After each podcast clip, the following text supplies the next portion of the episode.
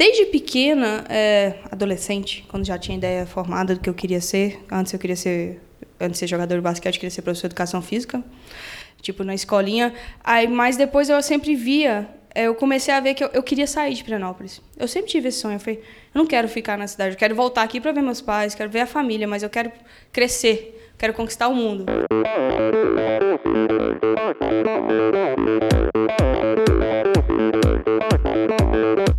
Olá pessoal, sou Michel Bogli e este é o Endorfina Podcast. Aqui você ouve minhas conversas com triatletas, ciclistas, corredores e nadadores. Pessoas interessantes que são, acima de tudo, movidas à endorfina.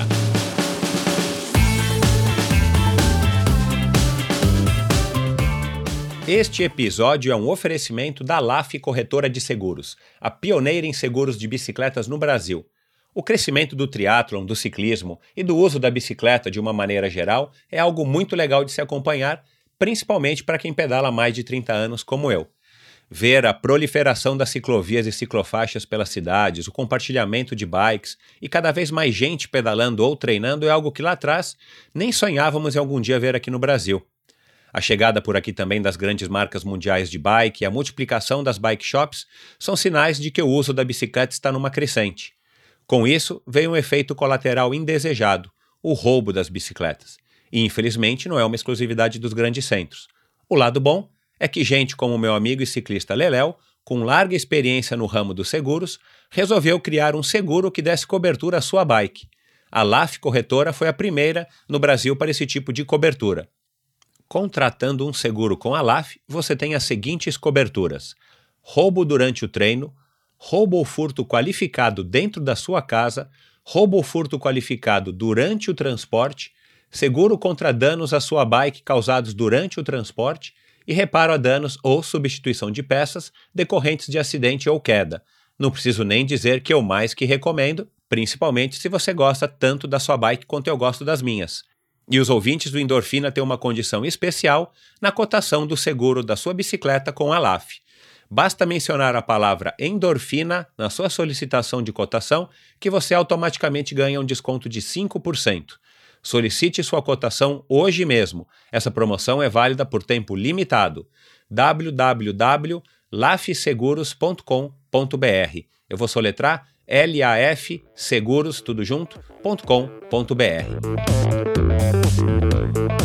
Este episódio também é o oferecimento das barras de frutas Pedal Bars. Deixa eu contar uma história rapidinha aqui para vocês.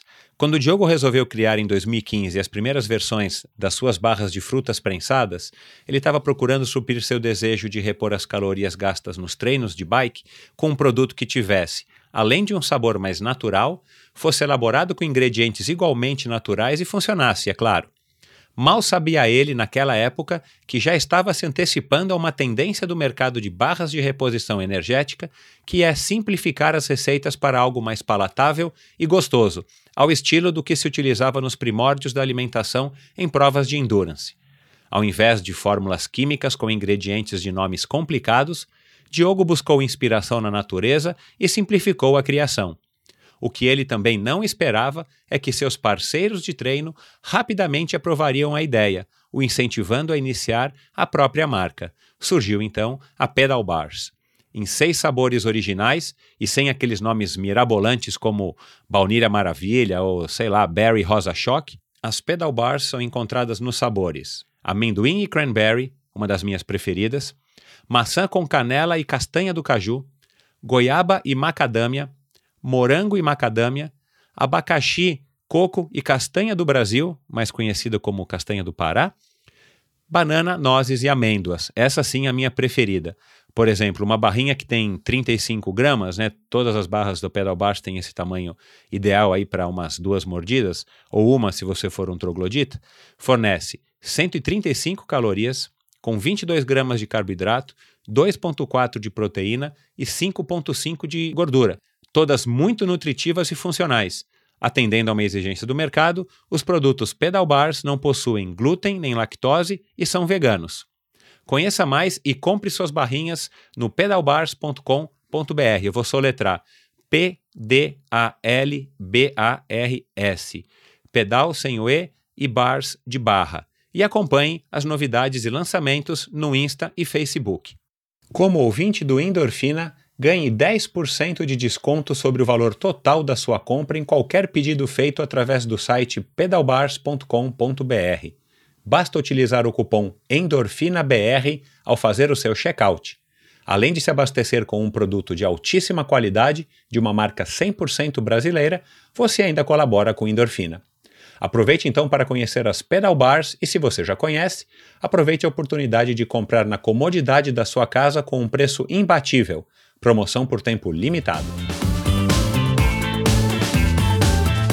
A produtora de áudio Pulsante tratou e finalizou o som deste podcast. Se você não está satisfeito com o som do seu podcast, do seu vídeo, ou se precisa de uma bela trilha sonora ou locução, acesse produtorapulsante.com ou procure pela Produtora Pulsante no Facebook. Produtora de áudio Pulsante, para quem gosta de ser ouvido. Bom, primeiro eu queria agradecer a presença aí de todos. Obrigado aí por terem vindo, obrigado a Raíza por ter topado aí estar tá presente aqui conosco hoje. A agenda dela, claro, é super corrida como todos nós podemos imaginar. Então é, é, um prazer e uma honra a gente estar com você aqui, Raíza, hoje, nessa noite. E claro, agradecer a Pedal Bars por ter proporcionado esse momento junto com a Life Square e ter cedido aqui o espaço e, e conseguido mobilizar todos vocês e a Raíza, inclusive. A gente está gravando aqui um episódio do Endorfina Podcast, que é um projeto que eu tenho de resgatar a história dos esportistas dos esportes de endurance no Brasil é, bom, vamos começar. Eu normalmente começo os meus episódios, as minhas gravações, fazendo uma apresentação, uma introdução do convidado. E eu pensei o que, que eu poderia dizer da Raíza. Eu conheci a Raíza faz pouco tempo, eu sigo ela já faz é, um tempinho na, nas redes sociais, mas eu não acredito que a gente seguindo as pessoas nas redes sociais, a gente está de fato conhecendo elas. Aí quando eu conheci a Magai e o Diogo, eles me alertaram para ela e aí eu fui mais investigativo, fui pesquisando. E quando surgiu esse convite, que na verdade faz 10 dias praticamente, eu fiz uma rápida pesquisa para entender melhor quem era a Raíza e tal. E mas eu não sou um mountain biker, né? eu, eu entendo de mountain bike, eu pratico mountain bike, mas eu queria através inclusive desse próprio podcast, desse próprio, dessa própria entrevista aqui hoje, eu quero conhecer melhor a Raiz e quero que ela passe para a gente, para todos nós, quem está ouvindo aqui presencialmente, quem está ouvindo a gente é, já no podcast, que a gente conheça quem é a Raíza, que a gente conheça a essência da Raiz e o que faz, o que fez, o que forjou a Raiz a ser essa grande atleta que ela é, que hoje a melhor atleta brasileira no mountain bike e que está nos representando muito bem. E ela acabou de dar notícia que ela não é mais top 9, ela é top 8 pelo resultado que ela teve agora no final de semana. Então esse é o nosso objetivo aqui hoje. Depois, se vocês quiserem, a gente vai abrir aí um, um espacinho para vocês fazerem perguntas. Se vocês quiserem fazer perguntas técnicas e tal, não tem problema. A Raíza está aqui para responder e, e, e vai ser um grande aprendizado para mim também. Mas acho que o mais importante aqui é a gente tentar extrair da raiz e tentar entender o que, que faz a raiz ser a raiz, por que, que ela é tão especial como ela é. Né? E ao mesmo tempo é uma moça comum que vocês veem aqui, tem aqui duas pernas, dois braços, está aqui conosco. Não é nenhuma deusa, não é nenhuma estrela, mas é uma campeã, uma mega campeã, uma super atleta, como a gente está acompanhando e tem acompanhado aí nos últimos anos o, os resultados da raiz. Então, esse é o objetivo da nossa conversa. E uma coisa que me chamou a atenção e eu vou usar rapidamente aqui na introdução, e eu tenho uma surpresa também para vocês, é que a Raíza veio de uma cidade chamada Pirinópolis, que é conhecida como os Pirineus de Goiânia, e coincidentemente ela está morando né, na Espanha, que é o principal país aí dos, dos Pirineus. Então, Pirinópolis vem de Pirineus. É uma pequena cidade no interior de Goiás, tombada como patrimônio nacional e que conserva seu aspecto antigo e bucólico cercada de morros e cachoeiras, um retrato vivo da história goiana, onde um povo hospitaleiro alegre e festivo convive em um ambiente de extrema beleza natural. E talvez a Raíza vai poder dizer aqui, acho que a Raíza é a filha mais pródiga da cidade de Pirenópolis, Goiás. A Raíza está colocando Pirenópolis no mapa mundial através dos seus feitos no mountain bike. Tem alguém mais famoso do que você lá em Pirenópolis? É, no esporte, acho que eu consegui fazer uns maiores feitos da cidade. A cidade teve alguns nomes, mas de músicos, duplas sertanejas, mas na questão do esporte ainda eu consegui fazer um grande Um dia vai ter um viaduto lá? Raíza Golão? Difícil é ter um viaduto lá, a cidade não tem nem semáforo. Complexo viário? A gente pode pensar numa praça, alguma coisa mais legal. Bacana. E aí, o que, que, eu, que, que eu resolvi fazer? Eu convidei algumas pessoas que não puderam estar aqui hoje, é, algumas até tentaram e, e a Renata Falzoni teve aqui agora, para quem chegou há um pouco mais de tempo viu que a Renata Falzoni teve aqui. Mas eu convidei algumas pessoas para me, que me dissessem o que, que elas acham da Raíza. Pessoas que vocês provavelmente conhecem, se não conhecem, vocês devem conhecer. E são pessoas que têm bastante conhecimento sobre mountain bike, que têm bastante história no mountain bike e que por isso a opinião deles, pelo menos para mim, é muito relevante. Então eu liguei para o Dani Aliperti da Pedal Power, né, que foi representante da Specialized e é um dos percursores do mountain bike no Brasil. Uma figura que está, inclusive, agora sendo um dos jurados do próximo Pro do canal Mountain Bike 90, numa iniciativa muito legal deles. É, e eu perguntei para ele, me fala alguma coisa, o que, que você acha da Raíza? Aí eu vou ler aqui o que ele me, me disse. Uma menina muito bacana e esforçada. Saiu de Piri para o mundo. Piri é Pirinópolis? É, Pirinópolis. Piripiri? Piripiri. Porque Piripiri no, no Pernambuco é uma cidade que eu conheci já também. Saiu de Piri para o mundo e venceu uma etapa da Cape Epic, andando entre as top 20 na World Cup. Gosto dela, tem talento e personalidade. Eu conversei com ele na sexta e ela não era ainda top 8 né? no, no ranking, mas ele quis dizer que ela está aí nas cabeças disputando todas as etapas é, roda a roda junto com as primeiras colocadas. E aí eu tenho aqui, eu não consegui transcrever porque esse áudio eu recebi hoje, mas eu vou tocar aqui para vocês, eu acredito que vocês vão ouvir. Também de uma outra pessoa que eu conheço há muitos anos e que é um expert em mountain bike e que também agora é idealizador e dono do canal Mountain Bike 90, o Bob Nogueira. E ele tem um recadinho aqui para a Raíza. Fala, Michel. Tudo bem? Atendendo seu pedido, estou gravando um depoimento sobre a Raíza Gulão, com quem tem trabalhado com a gente frequentemente no canal MTB90. E, inclusive, a gente está é, é, cobrindo a prova de Araxá, né, onde a Raíssa tem é, trazido resultados surpreendentes, vencendo o short track e também acompanhando a temporada dela, né, que é, foi sensacional até agora, né. Ela já subiu no pódio até com a Yolanda Neff esse ano, né, na, numa corrida internacional na Espanha. Depois foi para o Cape Epic, ganhou a última etapa, que geralmente é a etapa mais popular da prova, e uh, de cara também foi campeã pan-americana. Então a Raiz ela tem muito a agregar ao esporte, né? Uma nova geração aí do mountain bike feminino, é, é, suprindo aí essa ausência de uma estrela internacional que a Jaqueline Mourão deixou e que agora foi preenchida pela Raíza e que no masculino conta com Henrique Avancini. Então parabéns aí pelo projeto, pela entrevista e sucesso para a Raíza e para todos vocês. Olá. Muito obrigada. Isso é a opinião do Bob Nogueira. Bom, Raíza, Quais foram os esportes que você praticou na infância? Bem, Até eu... adolescência, né? Porque você começou no, no mountain bike com 16 por 17 anos. É, bem como eu falei, a minha cidade é bem pequena, em Piranópolis, bem interior mesmo.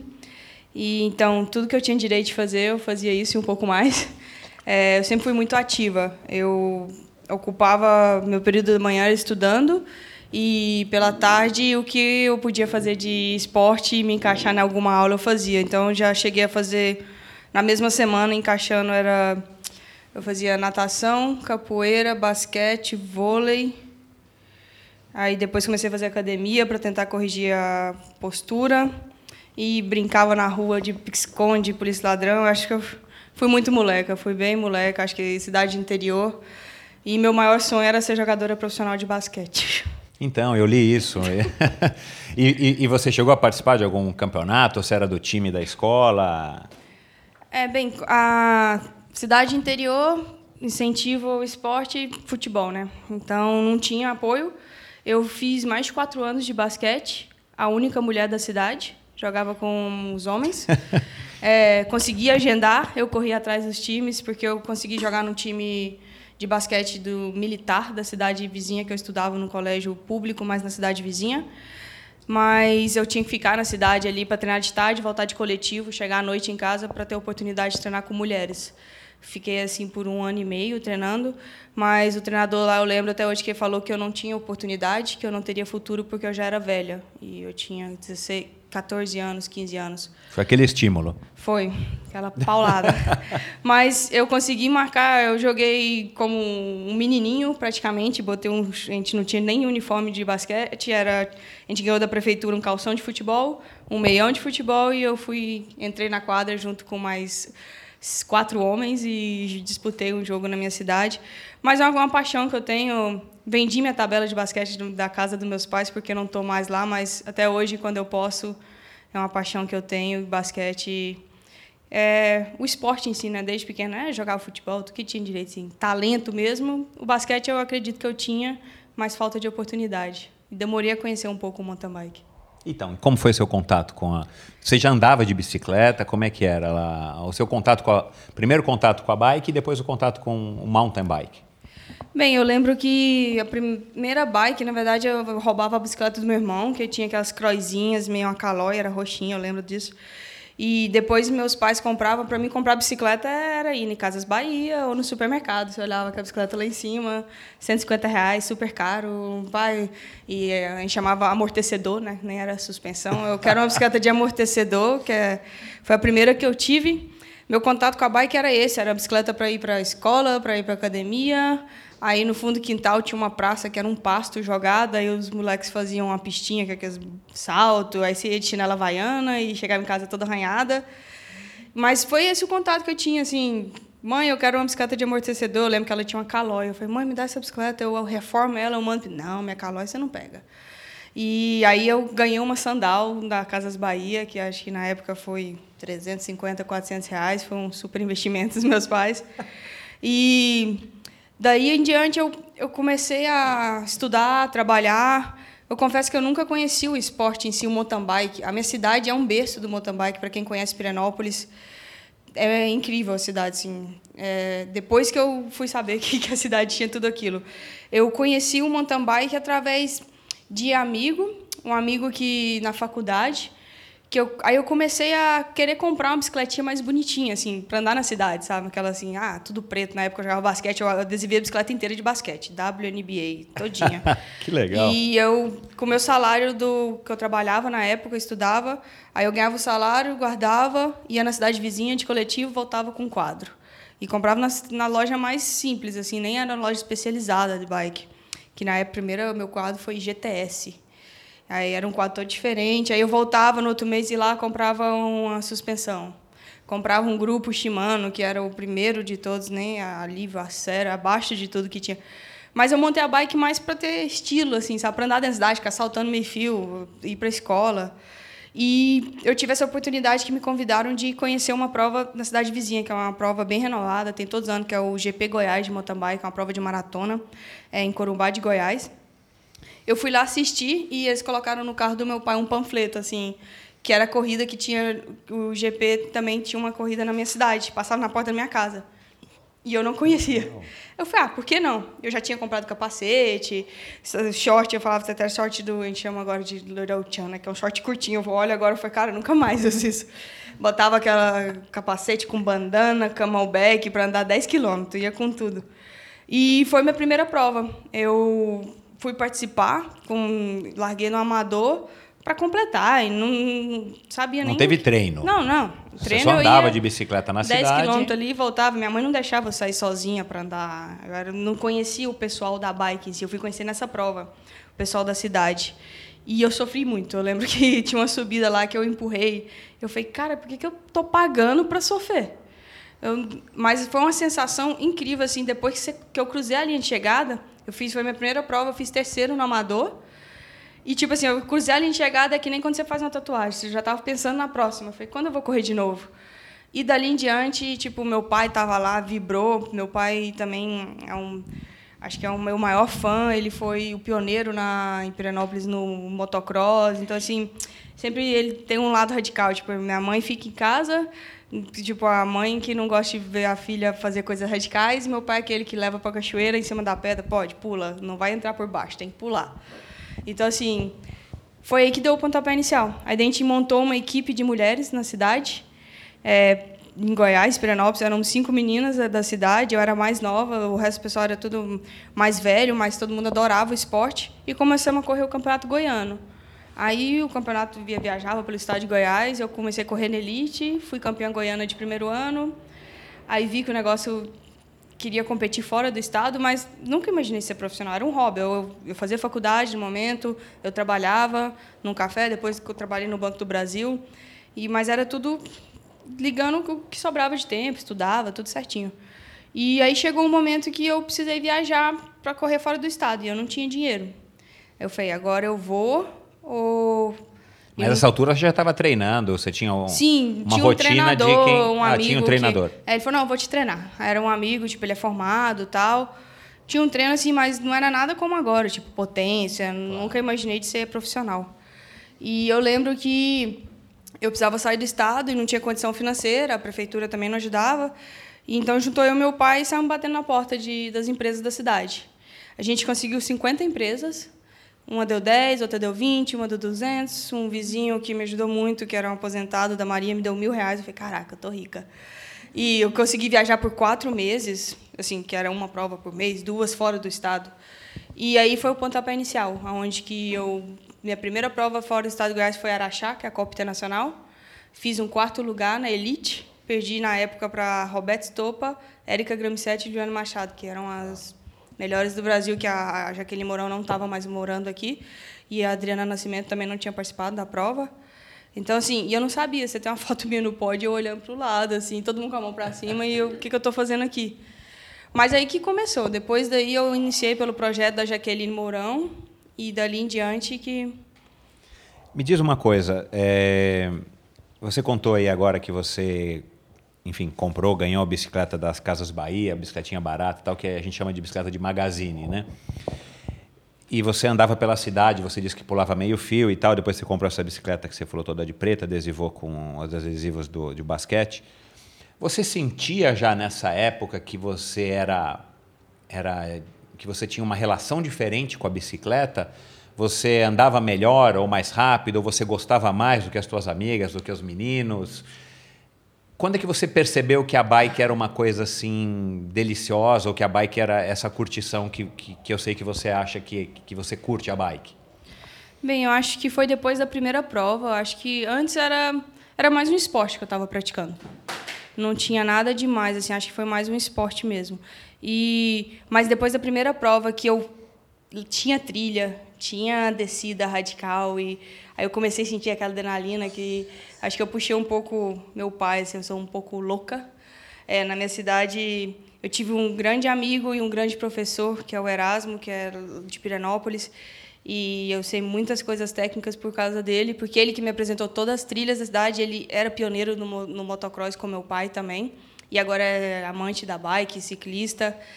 E muitos lugares que ele me levou, que eu comecei a ter aquela sensação de descobrir que o limite é além, tipo aquela passar em lugares que você nunca imaginaria que você passaria e começar a conseguir a curtir. Assim, eu gostava muito, eu gosto até hoje assim, para mim descer, subir todo dia tem que subir bem, mas a parte técnica para mim, quanto mais pirambeira e Piranópolis te proporciona isso, que é é um lugar com muita pedra e tudo mais. Então assim, acho que foi nesses momentos que eu, nos momentos mais desafiadores que eu falei, não, agora eu gosto. Porque quando o negócio fica muito estradão, no começo eu odiava, nem gostava de treinar ciclismo. Falei, não, quero trilha, eu quero pirambeira.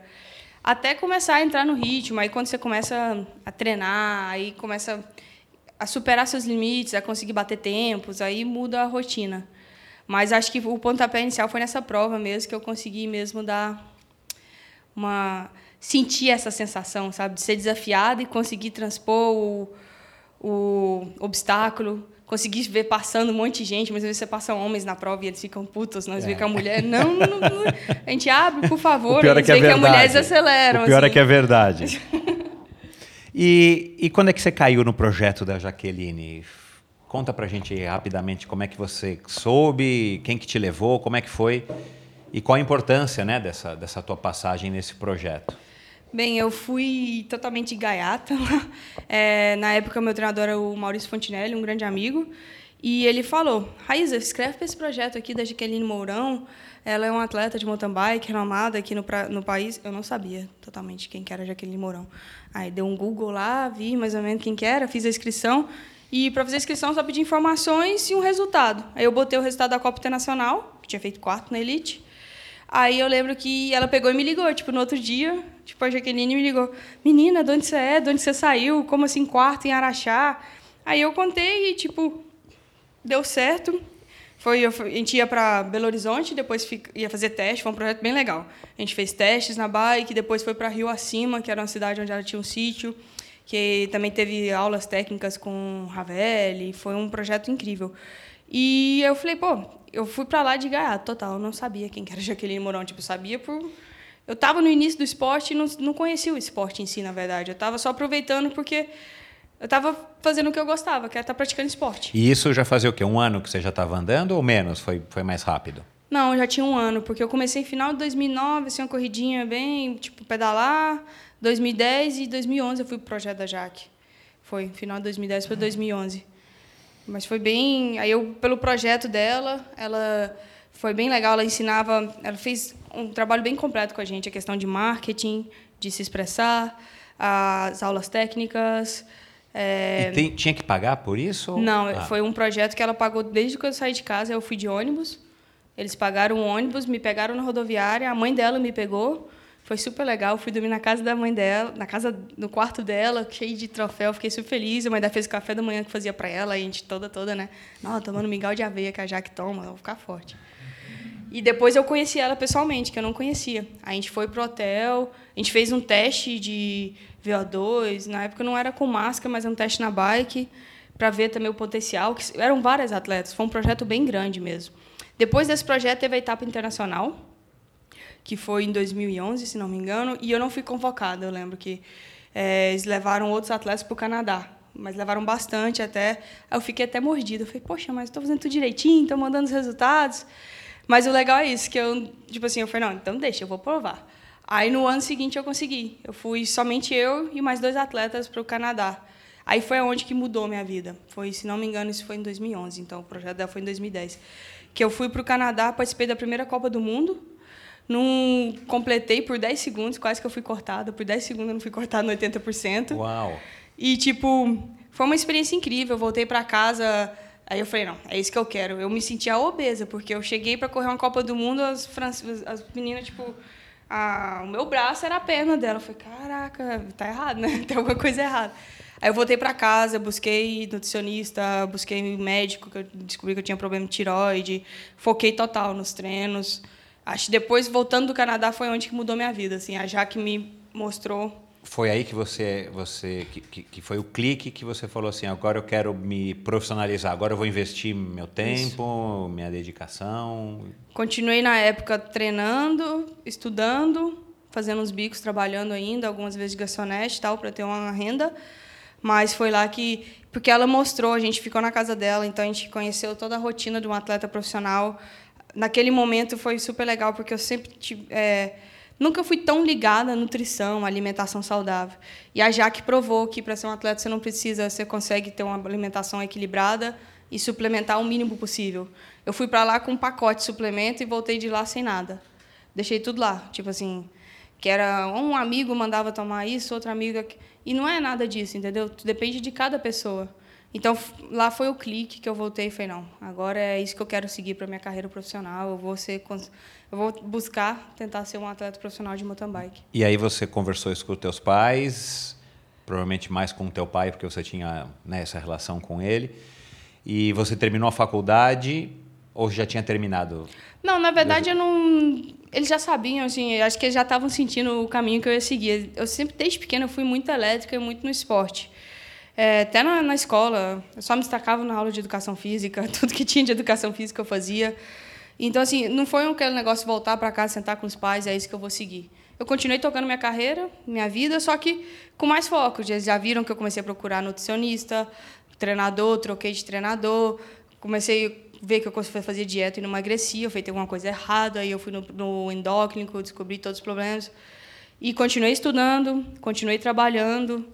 Aí, tipo assim, trabalhando um É o profissional menos. brasileiro, né? Que é o Isso. profissional que não vive do esporte, você se dedica para ele como se você fosse um profissional, mas você acaba tendo que arrumar dinheiro de outras Isso. fontes, né? Eu, tra- o meu trabalho era mais bicos na época. Eu comecei a trabalhar mais de garçonete, uma vez ou outra, porque durante a semana eu dedicava à escola, à faculdade e aos treinos, e final de semana, quando não tinha competição, trabalhava de garçonete pela cidade.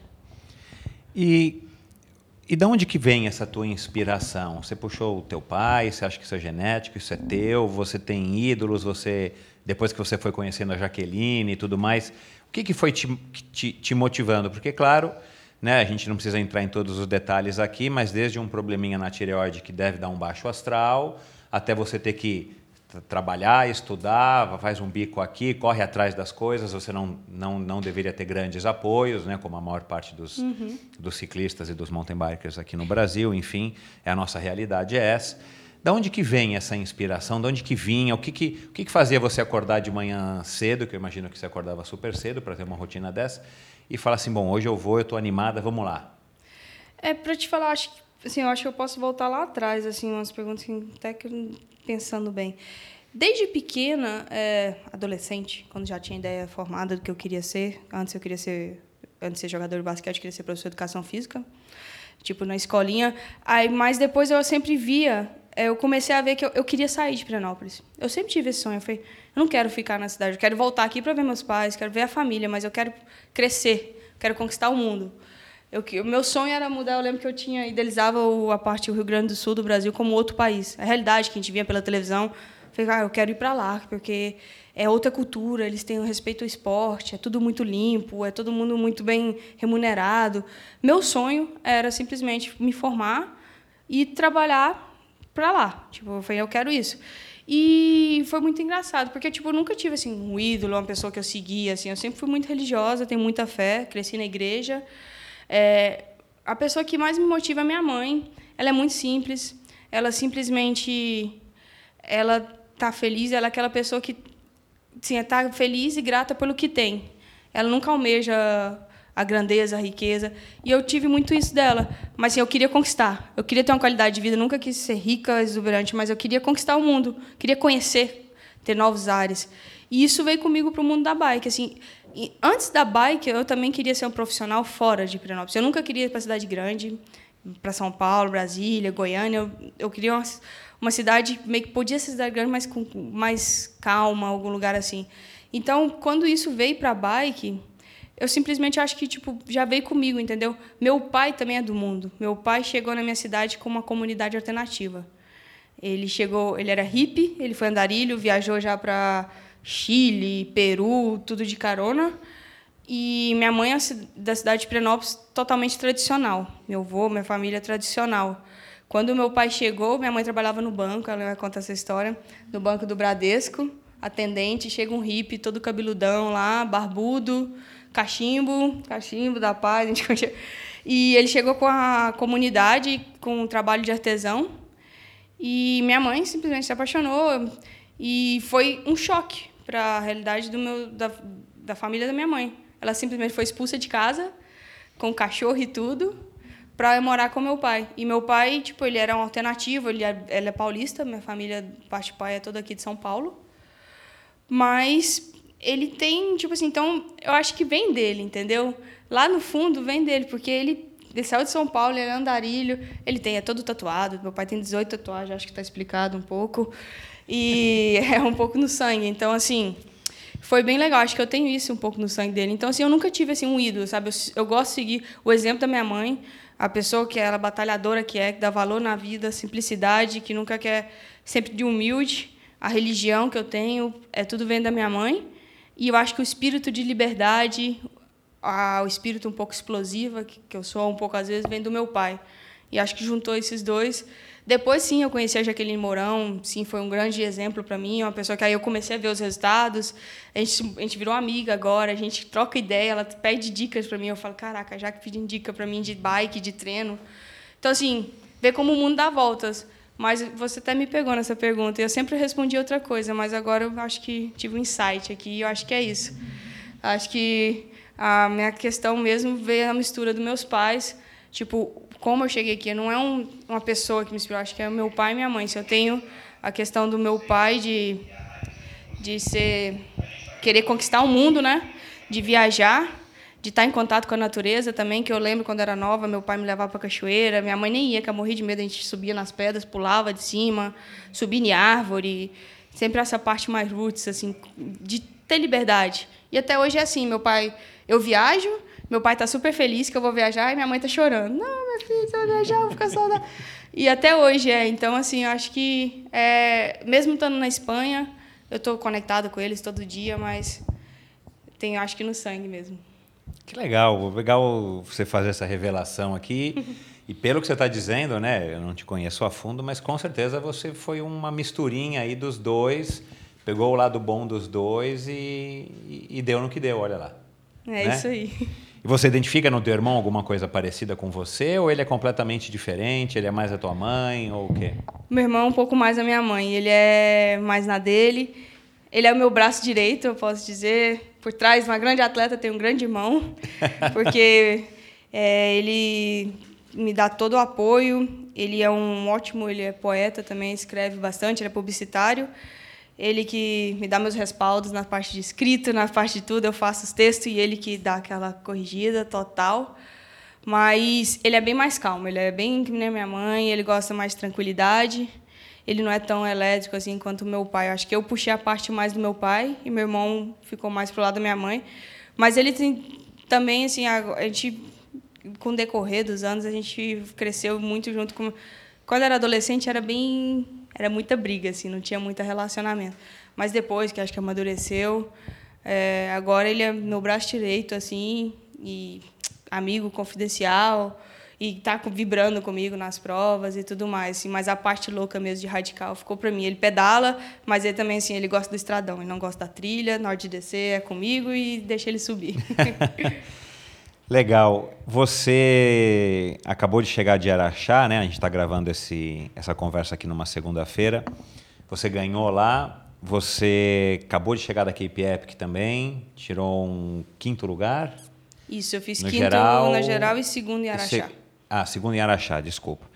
E você ganhou a última etapa da Cape Epic, que eu, eu conheço, já participei quatro vezes. É uma etapa chatinha, assim, é uma etapa forte, é a etapa mais competitiva, porque todo mundo quer ganhar no último dia, enfim.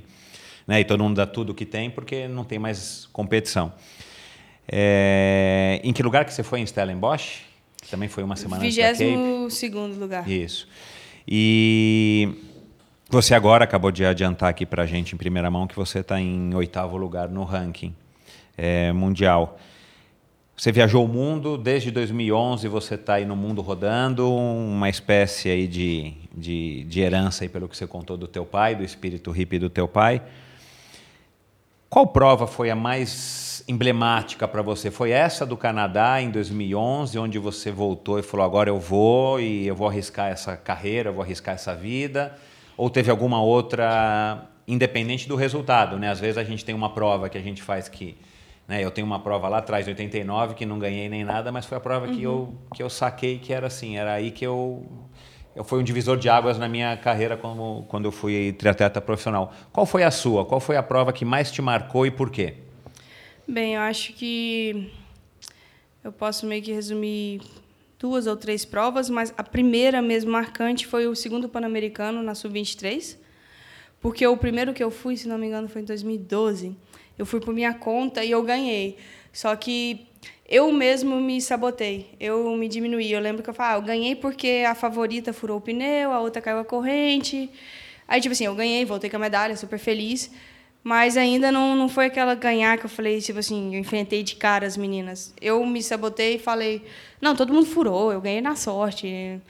Mas aí, no ano seguinte, eu fui no Pan-Americano defender o título e eu consegui ser bicampeã e eu ganhei no sprint, assim, por segundos da, da segunda atleta.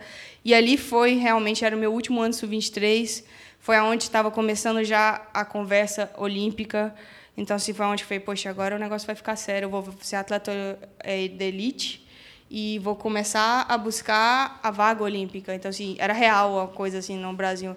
Então, foi, acho que foi o Pan-Americano, foi em Tucumã, na Argentina, na altitude ainda, uma prova fria pra caramba, a gente largou cedo. A única categoria que largou 8 horas da manhã, não sei o que, que eles fizeram com a gente.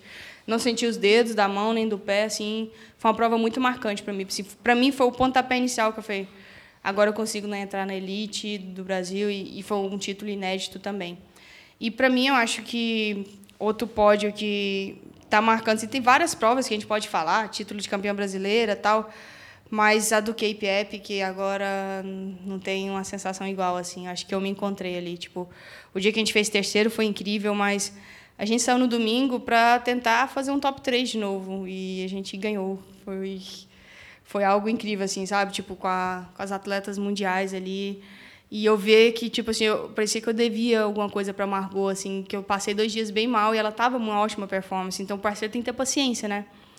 E, e, eu acho que ela nem sonhava que a gente ia pegar pódio no, no Cape Epic. E no último dia eu, eu fui de corpo e alma. E tipo assim, eu não fui para ganhar, assim, eu não, não imagino, esperava que a gente ia ganhar. Eu queria tentar um terceiro lugar na briga ou um quarto de novo. E na hora que eu vi a oportunidade, eu falei, não, hoje a gente vai chegar lá. E eu quando eu cruzei a linha de chegada, que eu vi o rosto dela assim, que ela não acreditava, acho que foi foi surreal. Até hoje eu não canso de ver assim um vídeo que tem da chegada do Cape Epic que é a maior prova do mundo, né? Então, assim, foi, foi, foi, foi marcante, assim. Legal. Aproveitando o gancho da Cape Epic, você já participou da Costa Blanca, da Brasil Ride, da Cape Epic agora. Você gosta dessas provas em etapa e qual que é o aprendizado dessa história de ter um parceiro, né? Que eu sei que eu vim de um esporte individual, mas também pratiquei bastante esporte coletivo em corridas de aventura e na própria Cape Epic. E é um, assim, é um aprendizado a cada momento, porque horas você está por, por cima, horas o outro está por cima, enfim.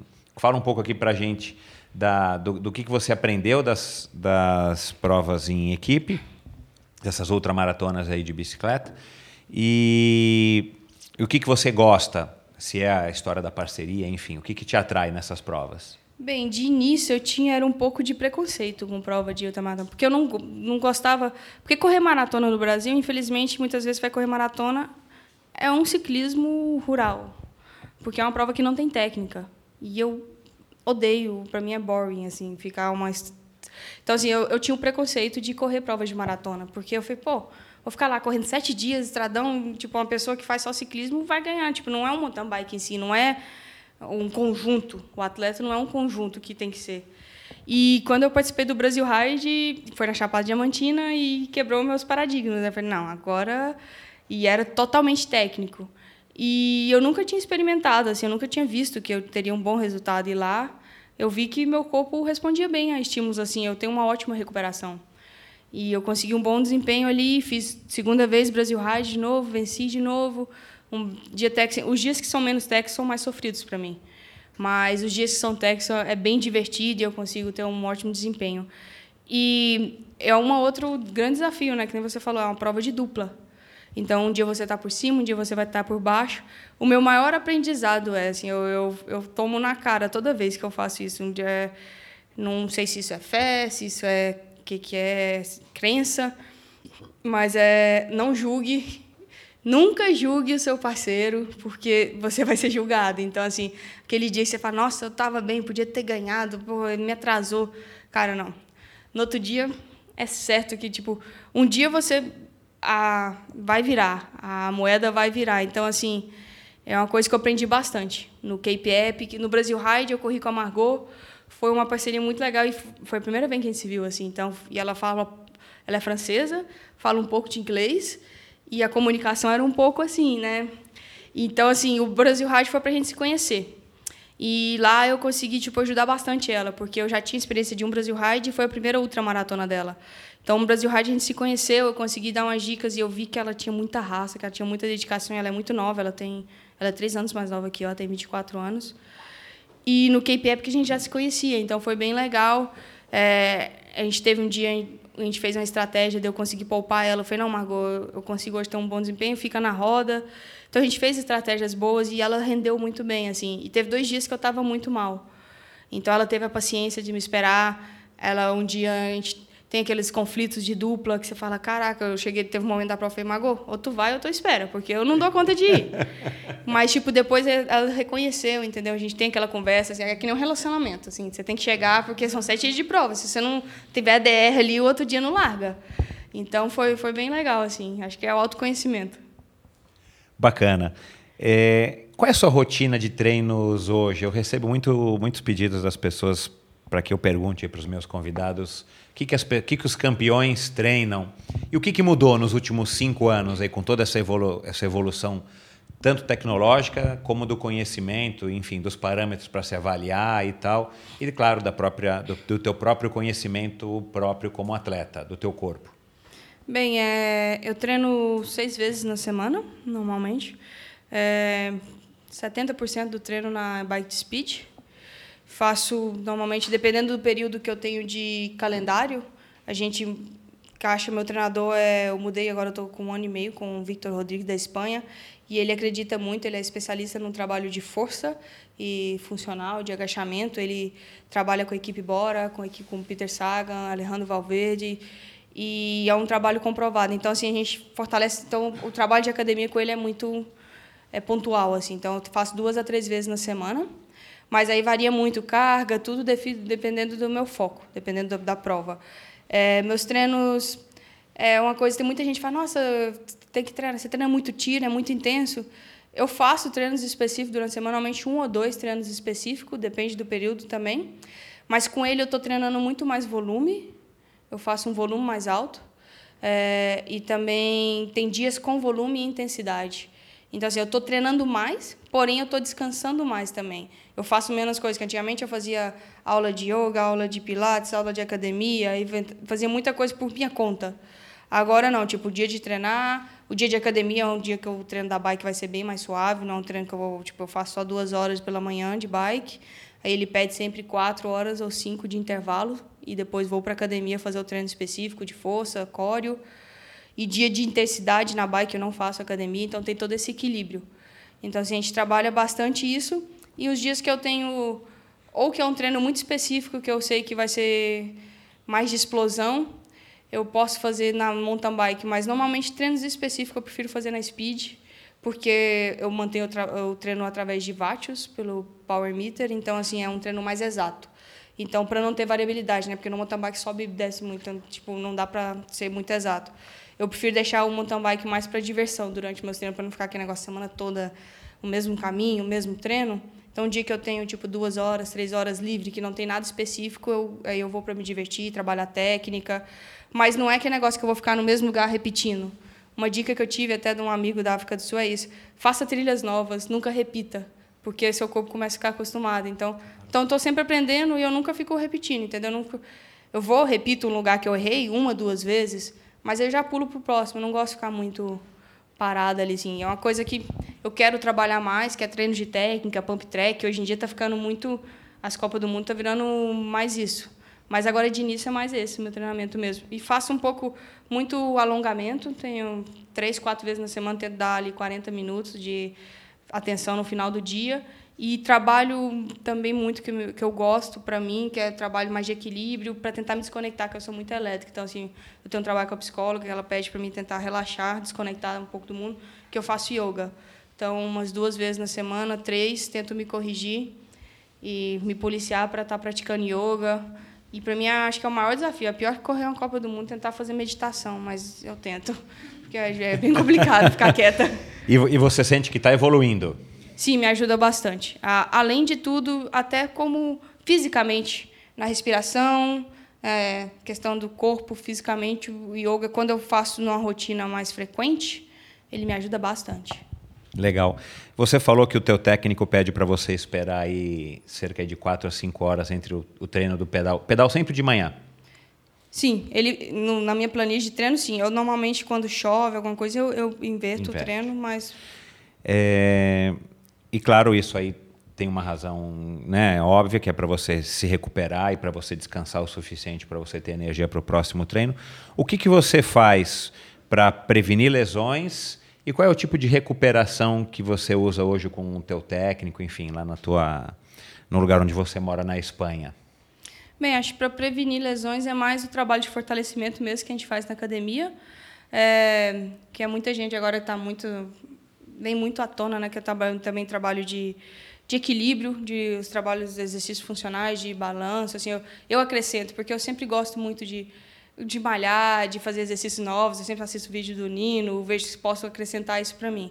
Então faço muito trabalho de equilíbrio é, e trabalho de córeo, né, de prancha, que seria esse, acho que é o prevenção. E os trabalhos de recuperação eu faço bastante depois dos treinos, final de tarde. Tenho que me policiar, que é aquele negócio fez quando você está meio cansado, mas é o trabalho daquele do rolinho, da facial, claro. que é pior que massagem. Tem rolinho por aí que eu é, vi. É, é, é bem dolorido, mas muita, muito, quase todos os fisioterapeutas que eu vou fazer massagem eles perguntam: você faz rolinho?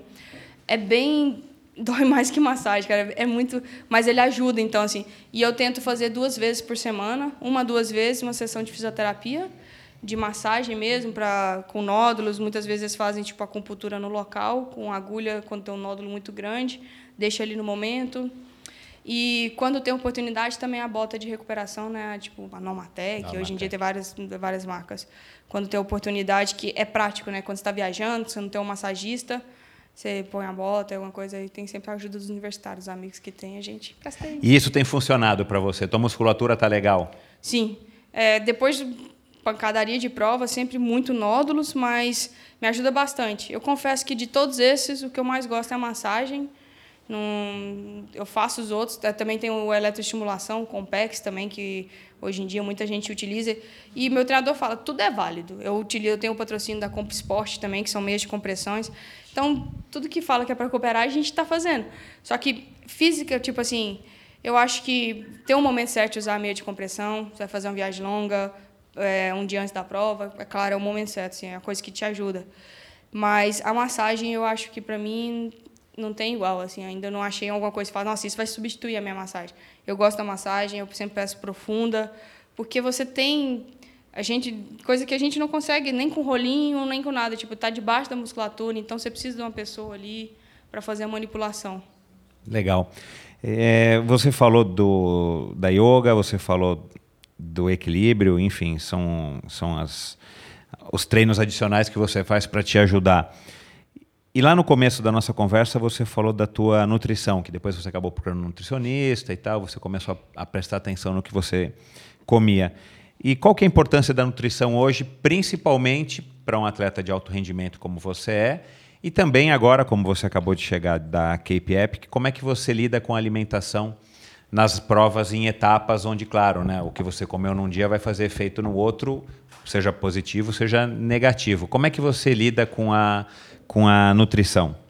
Bem, é, com o decorrer dos anos, assim, que eu comecei a fazer muita dieta, passei por muitos altos e baixos, assim, até chegar no endócrino, até entrar na cabeça que não é ficar seguindo dieta de pontos, dieta paleolítica, dieta do, no, cada um tem.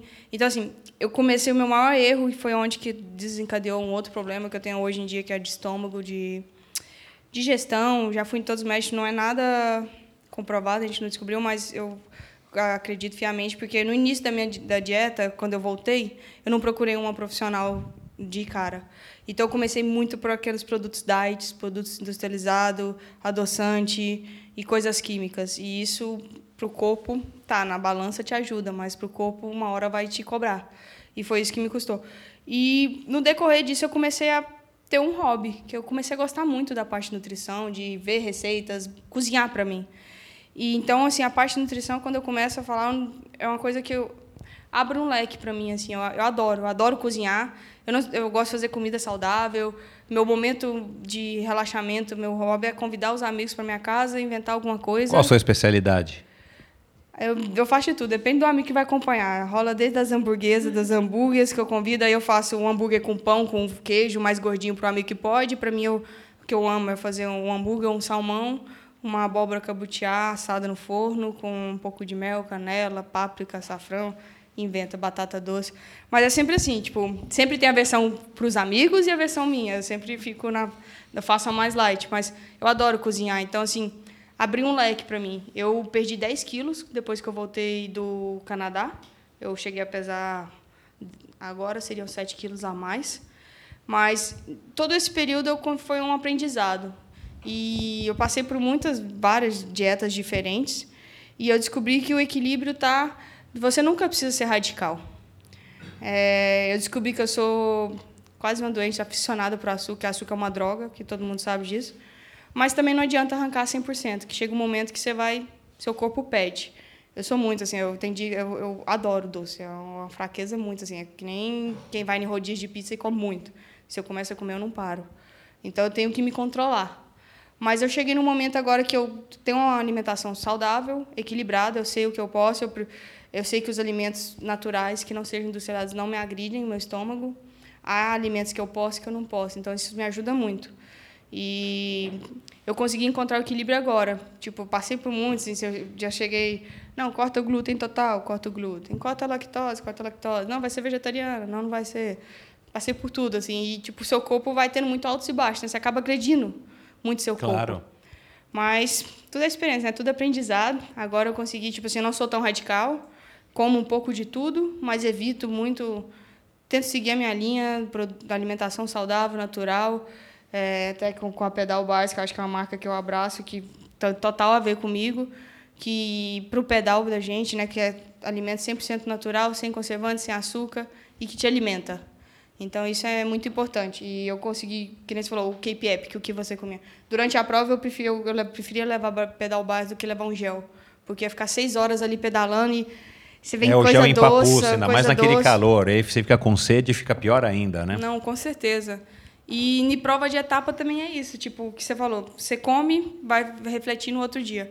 Então eu decidi ser o simples possível, tipo, e eu lá eu encontrei algumas fórmulas, por exemplo, meu café da manhã de prova agora é arroz. Arroz branco. Ótimo, excelente. Eu faço com um pouquinho de sal, eu sou meia doida, assim, eu gosto de coisa agridoce. Então eu ponho um fio de azeite, uma colher de mel, um pouco de uva passa, por exemplo, Copa Internacional, sete horas, seis e meia da manhã eu estava comendo arroz. Mas é Ótimo. é porque é para o meu estômago também. Eu não, eu, eu não faço uma digestão boa. Então, se eu colocar pão, aí vem com ovo. No dia a dia do meu treino, não tem problema. Mas dia de prova, você está com a emoção, a flor claro, da pele. Então, está é, tudo diferente. Muda tudo, é. Então, para o dia de prova, eu sou um pouco atípica. Para o dia a dia de treino, eu prefiro fazer minha dieta em casa, eu consigo fazer sempre direitinho. Ou eu faço, a gente chama na Espanha de tortilha, que é um omelete com clara de ovo, ovo e aveia, tipo um, uma panqueca. Ou se não, faço muesli, que eu preparo um dia antes, hidrato tudo, e no outro dia está um pouco mais intensificada os nutrientes, com aveia, chia, linhaça, tudo que tiver, e uma fruta picada tal. Isso ajuda bastante também. Só que no dia de prova eu prefiro ser o trivial. Bacana, legal. Eu compacto, compacto dessa tua ideia de fazer uma dieta o menos artificial possível e o mais natural sem radicalismo, né? E tem um dia da semana que você chuta o pau da barraca? Não, eu prefiro não fazer, porque quando eu chuto o negócio é feio. e eu tenho uma briga, assim, eu tenho. Desde pequeno, não sei se é um trauma, eu tenho um problema com a balança, sabe? Eu, tipo. Eu tenho muito. Não sei se é de mulher, todo mundo também, que é negócio, olha no espelho, eu tô gorda, eu tô gorda. É, eu acho que é de mulher é, isso, então... infelizmente.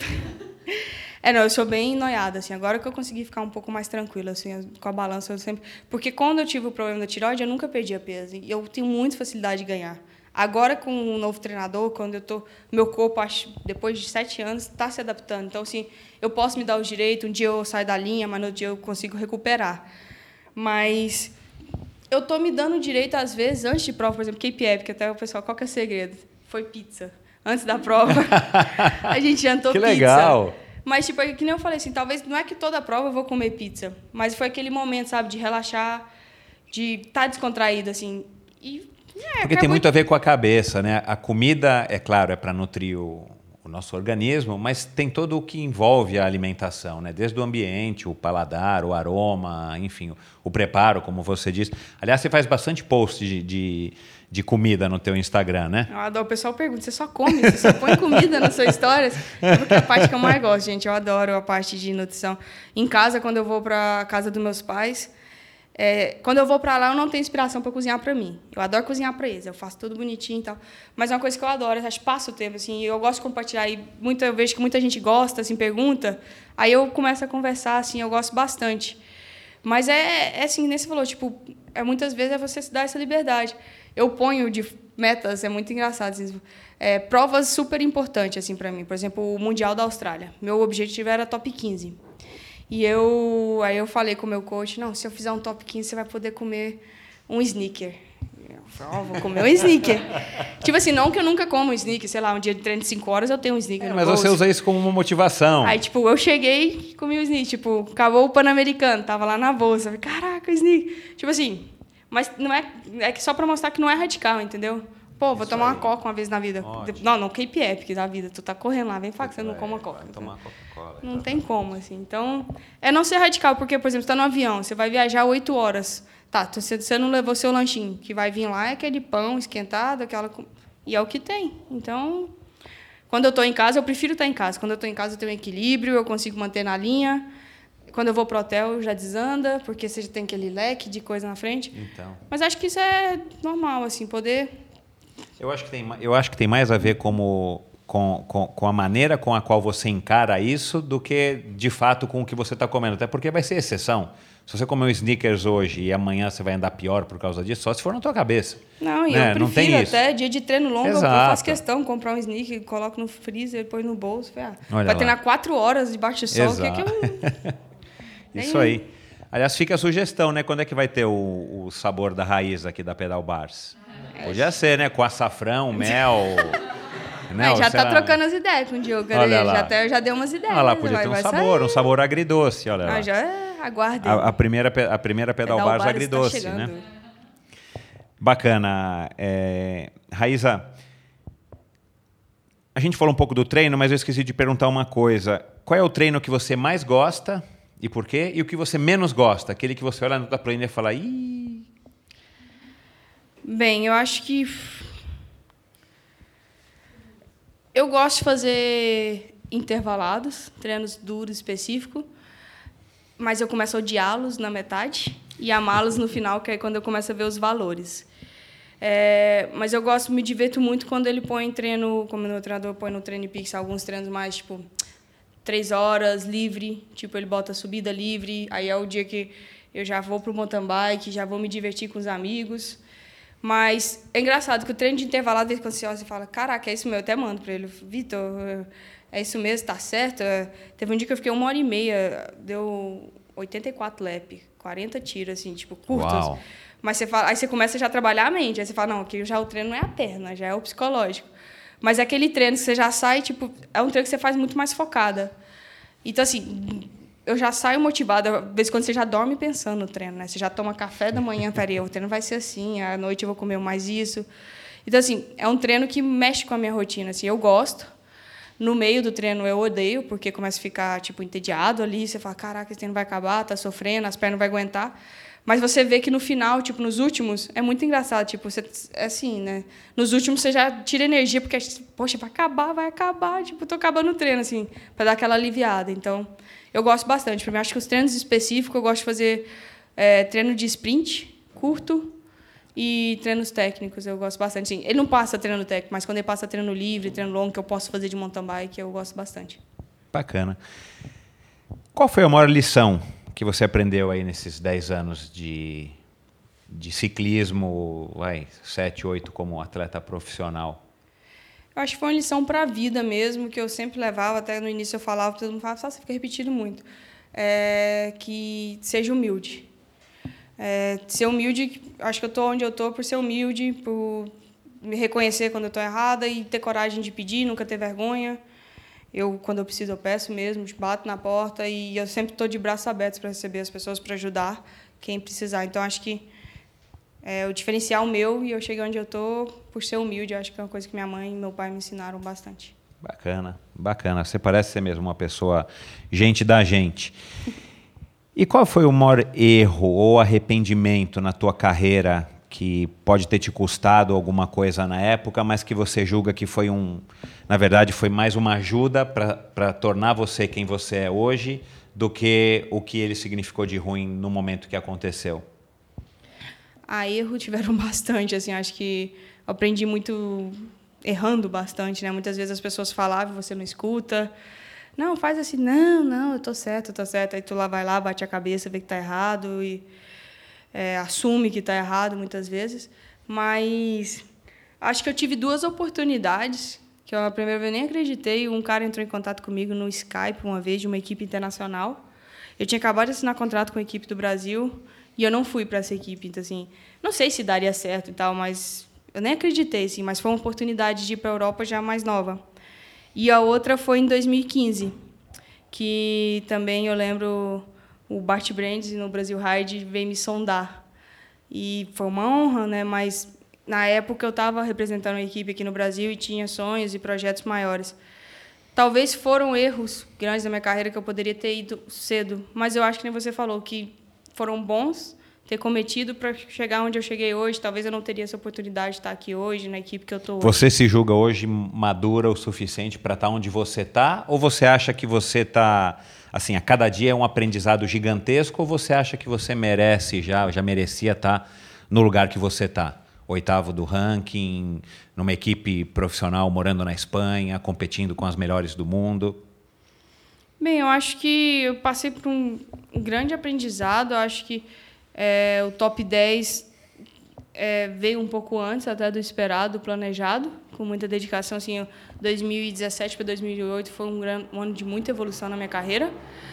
E eu acho que foi fundamental. Assim, eu acho que foi sim merecido estar na equipe. Eu acho que é, eu preferia, que nem que você falou, acho que ter chegado agora, ter esperado o momento certo e tá na equipe agora, na equipe Primaflow Mondraker, tá, acho que foi bem relevante para mim e é fundamental. Assim, acho que é uma equipe da Espanha que acho que tudo vem no momento certo. Então demorou, mas chegou o momento certo e eu acho que é merecido. E eles acreditaram em mim quando eu entrei na equipe, estava top 20 ainda também. E estou crescendo junto com a equipe, que é uma equipe nova, segundo ano de equipe. Você conseguiu controlar sua ansiedade ao longo Consegui. desses anos todos? Não. ao longo dos anos foi muito aprendizado. Assim, muitas vezes eu cometi grandes erros, perdi muitas oportunidades de ter ótimos resultados pela ansiedade, que eu me deixava levar. E meu problema de ansiedade, quando eu deixo levar, é por isso que eu tenho problema de estômago, que eu começo a comer e descontroladamente, assim, não por fome, mas por... Por ansiedade. Por ansiedade. Hein? E depois eu fico muito mal do estômago, assim, muitas vezes tem parar, ficar bem, dá bastante dor, assim, cólica, de vez em quando eu tive até parar no hospital. Mas eu acho que esses dois últimos anos foi crucial. Ano passado foi de bastante aprendizado e acho que eu consegui filtrar bastante coisas. E esse ano eu tô, acho que uma atleta muito mais madura e já não, não me deixo levar pela ansiedade, já consigo se sustentar situações problemáticas que antes eu quando vi uma situação difícil eu, eu perdi o controle eu sabia que eu estava certa mas eu não tinha voz para falar eu começava a gaguejar agora eu já consigo acho que foi foi um ano de amadurecimento assim tendo equipe tendo estrutura é bem diferente assim então o primeiro ano foi de aprendizado crescimento junto com a equipe e agora eu já acredito que eu estou agregando já para a equipe já estou uma atleta bem mais madura Legal. Se você encontrasse, se você tivesse a possibilidade de encontrar com a Raíza lá em 2011, lá no Canadá, o que, que você diria para ela? Você hoje, com toda essa experiência e tal, se encontrasse, né, uma mocinha, né, uhum. com a uhum. idade que você tinha na época e tal, com toda essa ansiedade, você sabe como você era. Qual seria o conselho mais valioso que você poderia dar para para Raíza em 2011? É, eu sei que ela não ia escutar. mas... Excelente, olha isso aí. É, eu falaria para ela ser mais paciente e não deixar se levar pela ansiedade. Mas, eu, infelizmente, me conhecia, eu não escutaria isso. Mas eu acho que é mais isso mesmo. E, tipo, eu queria cutucar. Você vai conseguir, acredite em você. Eu acho que faltou um pouco de eu confiar, entendeu? Faltou. Muitas pessoas falavam para mim, só que eu não acreditava. Assim, eu, que eu estava conversando com a Renata. Muitas vezes a gente se sabota. Então, até hoje eu não me vejo assim, quando eu imagino, eu já, eu já me saboto. Falei, não para de imaginar, tipo, você chegando entre as três primeiras na Copa do Mundo e tal, assim. É um sonho, você vai se dedicar, mas você começa a sabotar, assim, ah, você desmerece, senão ela é da Suíça, ela é mais forte. Tem isso, então é uma coisa que eu estou brigando muito. Meu treinador vai, vai para ganhar de uma prova que a gente alinhou lá, no, lá na, na Espanha, tava com a Emily Bate, Leia Davidson, Catarina Pendrell, Paulinho Prevô, todo o estágio ali. Não, mas vai linha para ganhar. Eu falei, peraí, não, a linha para ganhar não, vamos ver. Essa aqui eu não consigo ganhar. Essa aqui... Aí você começa já a se reduzir. Claro, exatamente. Então, é tipo, é alinhar para fazer sua prova. Eu tenho que voltar a fazer o que eu fazia antes. Tipo, esquecer todo mundo do lado e fazer sua prova. É. Aí vai. É fácil de falar, é difícil de realizar, mas esse é o segredo mesmo. Se você estiver focado em você mesma, no teu desempenho, no, no teu corpo, na tua bike, você vai fazer o melhor que você pode fazer naquele dia. Se for melhor do que as outras meninas, ótimo. E se não for, você volta para casa para treinar e para. Não, com certeza. Isso eu tive na minha carreira quando eu corria na época que eu estava disputando mais aqui no Brasil, correndo atrás da vaga olímpica. Eu tinha melhor desempenho fora do Brasil do que no Brasil. Porque fora do Brasil é só mais uma. Eu tinha que alinhar e sobreviver. Normalmente nas Copas do Mundo eu tinha que alinhar e não ser cortada no 80%. Então foi, cara, vai para a morte. Então, tipo, eu não tava nem aí quem tava do meu lado. Eu queria alinhar e dar o melhor. Então, eu comecei a ter ótimos desempenhos, tipo, em provas fora do Brasil. Consegui começar a bater top 10 em prova HC na Europa. E quando eu vinha aqui no Brasil, eu começava com aquela pressão, eu tenho que ganhar. Então, assim, até eu ter esse clique na minha cabeça, aí eu fiz um trabalho até com uma amiga, que a gente fez um trabalho de um mês de coach, eu nem conhecia o Flávio ainda, e a gente tinha uma, uma fala, assim, que ela falou, fecha ou escreve, tipo, eu posso, eu sou vencedor, eu vou conseguir. Eu posso, eu sou vencedor. Eu ficava meio. Um mantra. Ficava ali. Aí, tipo, eu tentava, na hora que eu alinhava, assim, olhar, não olhar para o lado e a um ponto, tipo, tentar não olhar para trás na prova, que antes eu ficava, perdia muito tempo olhando para trás. E só pensar que tem outras raízes competindo ali, então dá o seu melhor. Foi aonde que eu consegui, foi até o ano que eu consegui conquistar a vaga olímpica, foi 2016, 2015 para 2016. Foi com esse mantra que eu consegui dar aquela aliviada. Eu posso, eu vou conseguir, eu sou vencedor. Tipo, até você, você acreditar nisso é difícil, assim. E para mim, aqui no Brasil, era, era uma barra competir, que eu confesso que era muito difícil conquistar, porque tinha uma pressão, entendeu? Tinha aquele negócio e na época eu lembro que eu disputava muito com a tinha a Isabela Lacerda, que tinha um nível muito alto, que tem um nível competia muito comigo, tinha a Letícia Cândido, tem ainda que compete, mas na época a gente era muito e você queria aquela rivalidade que não necessita, entendeu? Aquele negócio que lá fora você não tem. Exato. Então, eu, quando eu consegui trazer isso para o Brasil, já é outra coisa. Legal. Estamos quase acabando, mas eu quero te apresentar aqui uma pergunta da própria Renata Falzoni, né, que teve aqui agora há pouco, mas é, esqueceu de te fazer uma pergunta e mandou aqui uma pergunta para mim. Ouve aqui, Ra Raíza.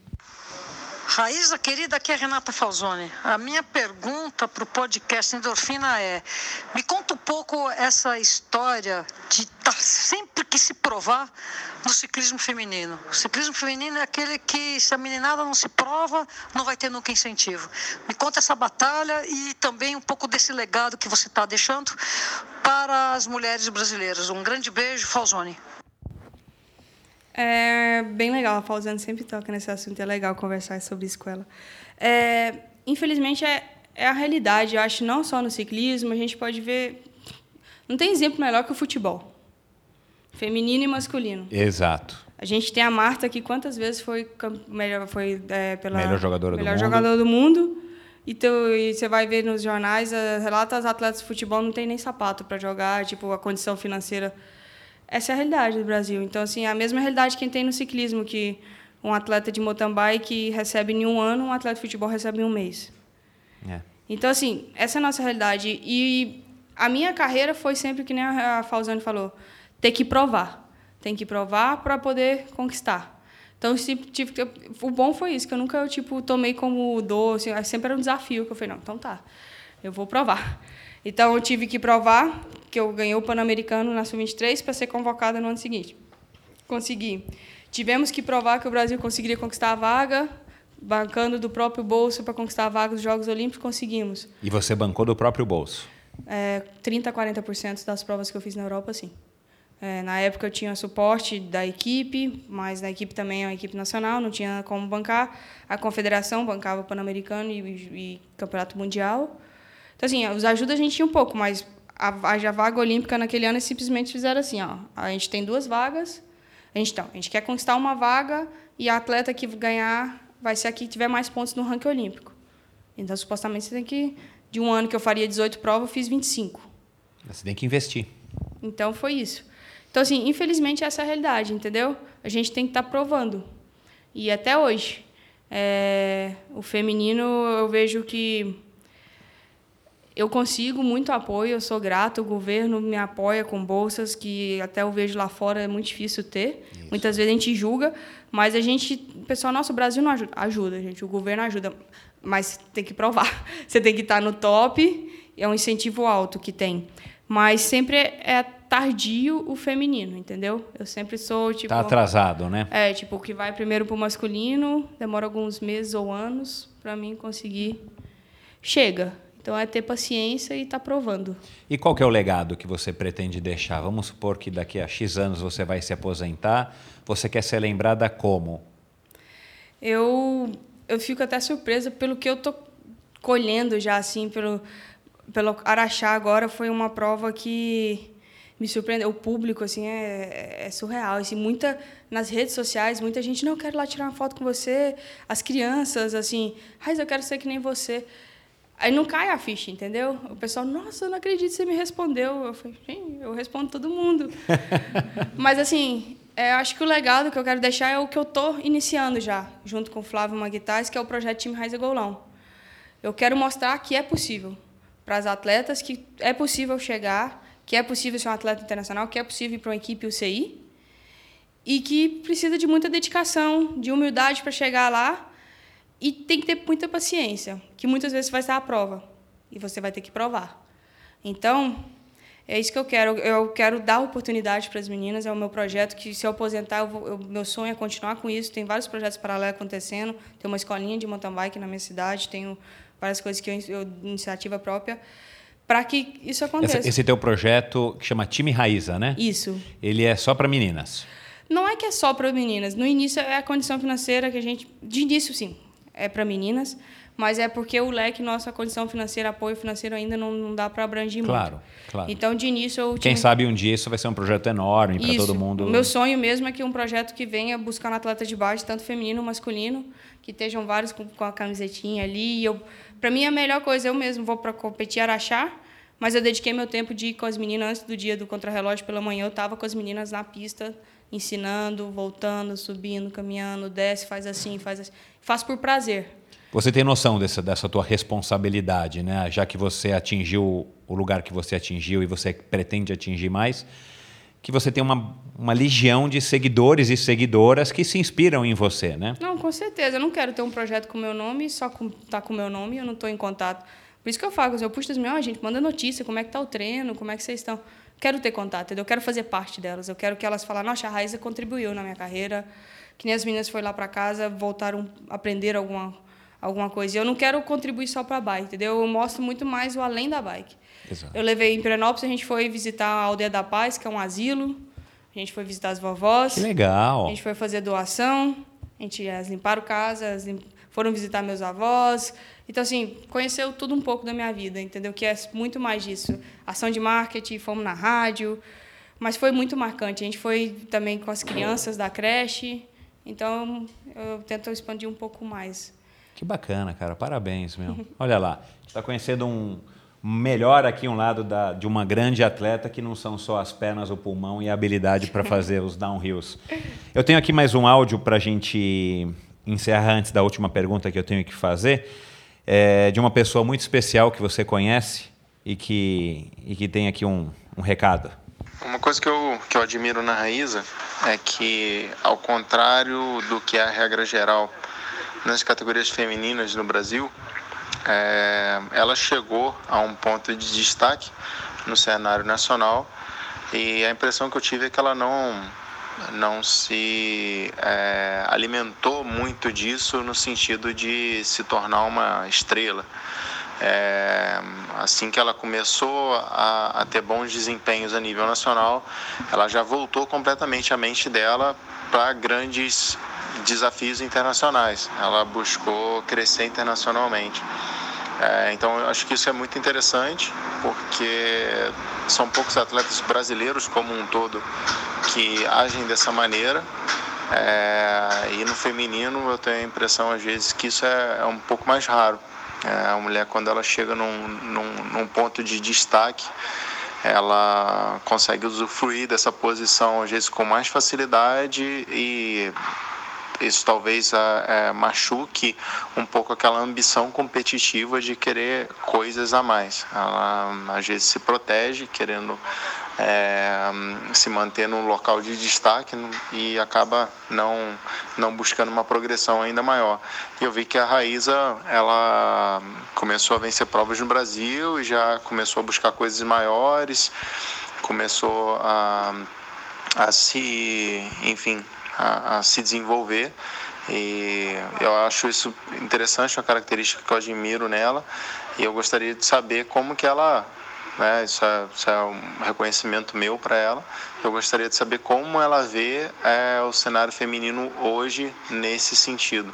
Como que ela, ela enxerga que é, as atletas devem passar por esse processo de usar o cenário nacional para se desenvolver, mas como que é fazer esse passo a mais é, dentro de uma perspectiva de uma elite feminina.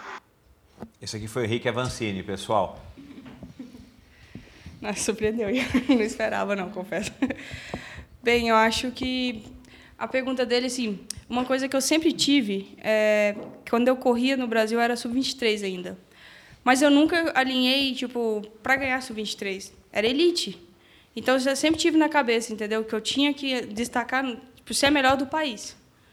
Então, assim, eu sempre competi. Aí, quando eu vi que eu comecei a destacar no Brasil, eu falei, poxa, eu quero comecei a competir fora, comecei a ser convocada. Então, peraí, eu tenho que começar a ganhar na América. Então, assim, tem que correr no Chile, tem que começar, correr Chile, Argentina e ter um destaque maior. E, assim, sempre que eu via que eu tinha um nível, que eu conseguia ter um bom, maior desempenho, não era aquele negócio que aquela vitória já, nossa, ganhei, sou campeão. Falei, não, não ganhei não, peraí, agora tem que treinar mais, porque lá fora eu faço isso aqui, lá fora isso é um top 20, um top 40, um top 50. Então, sempre querendo dar o um máximo, entendeu? Tipo, sempre servia de motivação. Cada resultado, fala, não, agora um passinho a mais. É que nem eu planejava com, com o Flávio na Copa do Mundo.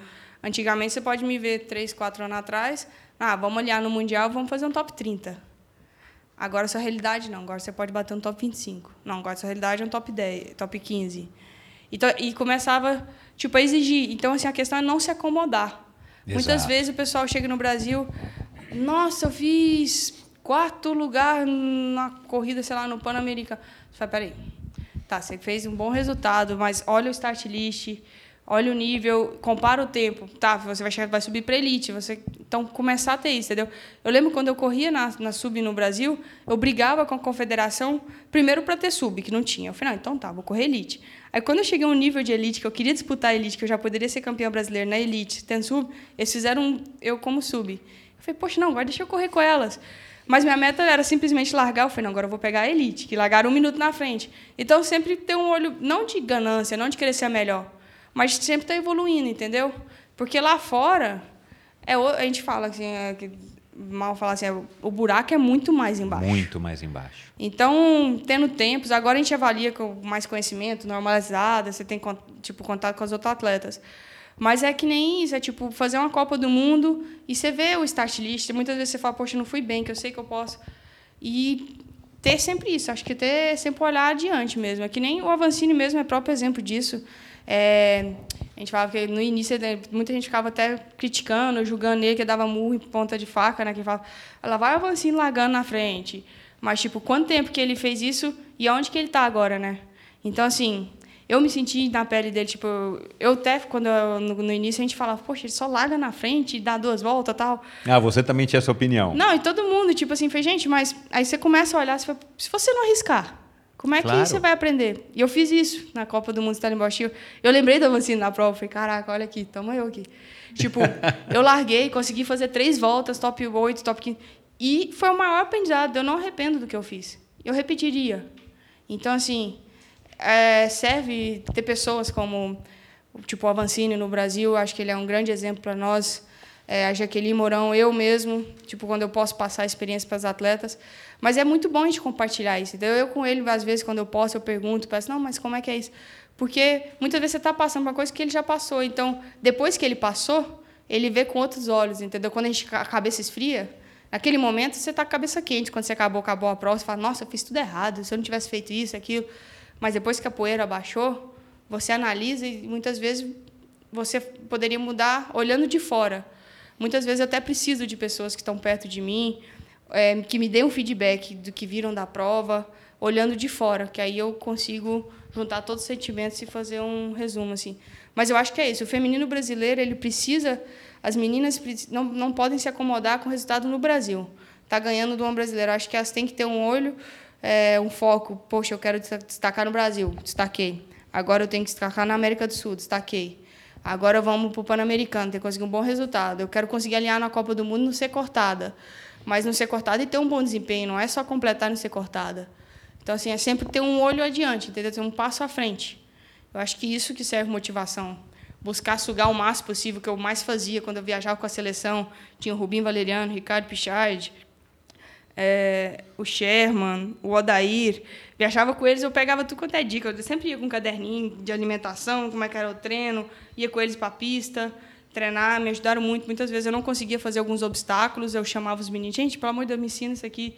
No outro dia eu ia, fazia com eles. Então é tudo aprendizado. Assim. Então, saber aproveitar a oportunidade, entendeu? E não ficar presa no Brasil. Eu acho que tem que Legal. Tem que sair. Eu acho, eu, eu gostei dessa, dessa colocação do Avancini quando ele, man, ele mandou isso para mim também na quinta ou na sexta-feira, porque eu como competi profissionalmente, estou ligado no esporte, estou andando com muitos atletas profissionais até hoje, e tal. A gente sente isso mesmo. É, parece que a gente tem esse complexo no Brasil de inferioridade. Eu não sei se é essa colocação, mas a gente se contenta com alguma coisa que, que é legal, como você falou, mas a gente parece que se acomoda e se contenta. E talvez a própria, a própria atmosfera nossa familiar, em casa, dos amigos, seja muito nesse sentido, tipo, ai, que legal, você foi quarto lugar, ou você foi top 30 no teu caso, ou você foi top 20. E eu tenho impressão, né, eu, eu, eu nunca morei fora competindo, mas eu tenho a impressão que lá fora não é assim. A gente participa da Cape Epic, que é uma prova onde os atletas amadores e profissionais largam juntos e fazem o mesmo percurso. E a gente vê, eu vi gente sem braço, eu vi cego junto com o Mário Roma fazendo a Cape Epic numa tandem. Você acha aquilo um absurdo.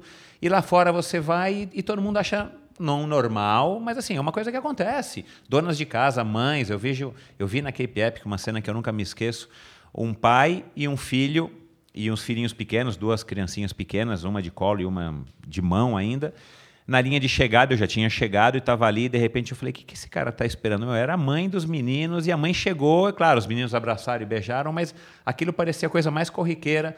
E se a gente vê uma coisa dessa no Brasil, a gente fica: ó, oh, aquela mãe vai ser venerada, ou as outras mães vão acusar de que ela não está cuidando dos filhos, ela está treinando, enfim. E eu acho que isso para os atletas profissionais é emblemático do Brasil. A gente se contenta, você vê, a gente teve nossas Olimpíadas aqui, que a gente não precisa nem falar né, que na minha opinião não teve legado nenhum, enfim. Mas assim, a própria mídia se contenta é, não, não, não pelo fato de não reconhecer, porque a gente tem que reconhecer, cada esforço é válido, mas assim, a gente tem que estar tá buscando mais. Se a gente não buscar mais, a gente nunca vai ser campeão, não tem jeito. Né? Infelizmente, acho que essa é a nossa realidade esportiva e para outros aspectos também. Mas para encerrar, eu faço essa pergunta para todo mundo e depois a gente pode abrir um pouquinho aqui para quem tiver alguma dúvida é, para a Raíza. O que, que falta, na tua opinião, é, um pouco do que a Renata colocou, um pouco do que o Avancini colocou aqui, mas o que, que falta para você, na sua opinião, Raíza, para que a gente tenha mais atletas campeões? Vamos falar do mountain bike, mais meninas campeãs. O que, que falta aqui no Brasil? Se você pudesse um dia achasse uma lâmpada mágica e você tivesse um pedido para fazer para esse gênio. Assim, o que, que você acha que poderia ser feito para que a gente começasse um processo ou concluísse um processo para ter mais meninas campeãs, mais raízas por aí, mais novas do que você, que estivessem surgindo, e, e a gente estende isso também para outras modalidades, se for o caso. Eu acho que é o incentivo de base, né? E um pouco mais de expandir a cultura do esporte, porque você vê o mountain bike pelas mídias, grande massa, não é conhecido, né? Então a gente tem muito talento escondido nas comunidades carentes que poderiam ser grandes, grandes atletas, não tem oportunidade de conhecer, ou se conhece não tem condição de tocar a vida no mountain bike, porque quem pratica o esporte sabe o preço que é ser um atleta é, de é mountain bike. É um esporte bike. caro, hein? Então, para ter um incentivo, eu acho que falta incentivo de base, tanto das confederações, eu acho que eu, a gente vê muito talento, entendeu? Crianças que você fala que pode ser formado, que a gente vê que atletas em outros países, tipo, o pessoal desde pequeno tá ali, tipo, é estudo, não é também vai pegar menino só para treinar e treinar, treinar. Não, é tipo dar oportunidade mesmo, dar estudo, dar cultura, formar um atleta. Eu acho que falta isso. Eu acho que é oportunidade. Eu mesmo conheci o esporte tarde. É, e também pratiquei outros esportes na minha cidade. Também não tinha incentivo. Tive que tomar frente. Então, assim, mas não é todo mundo que quer isso.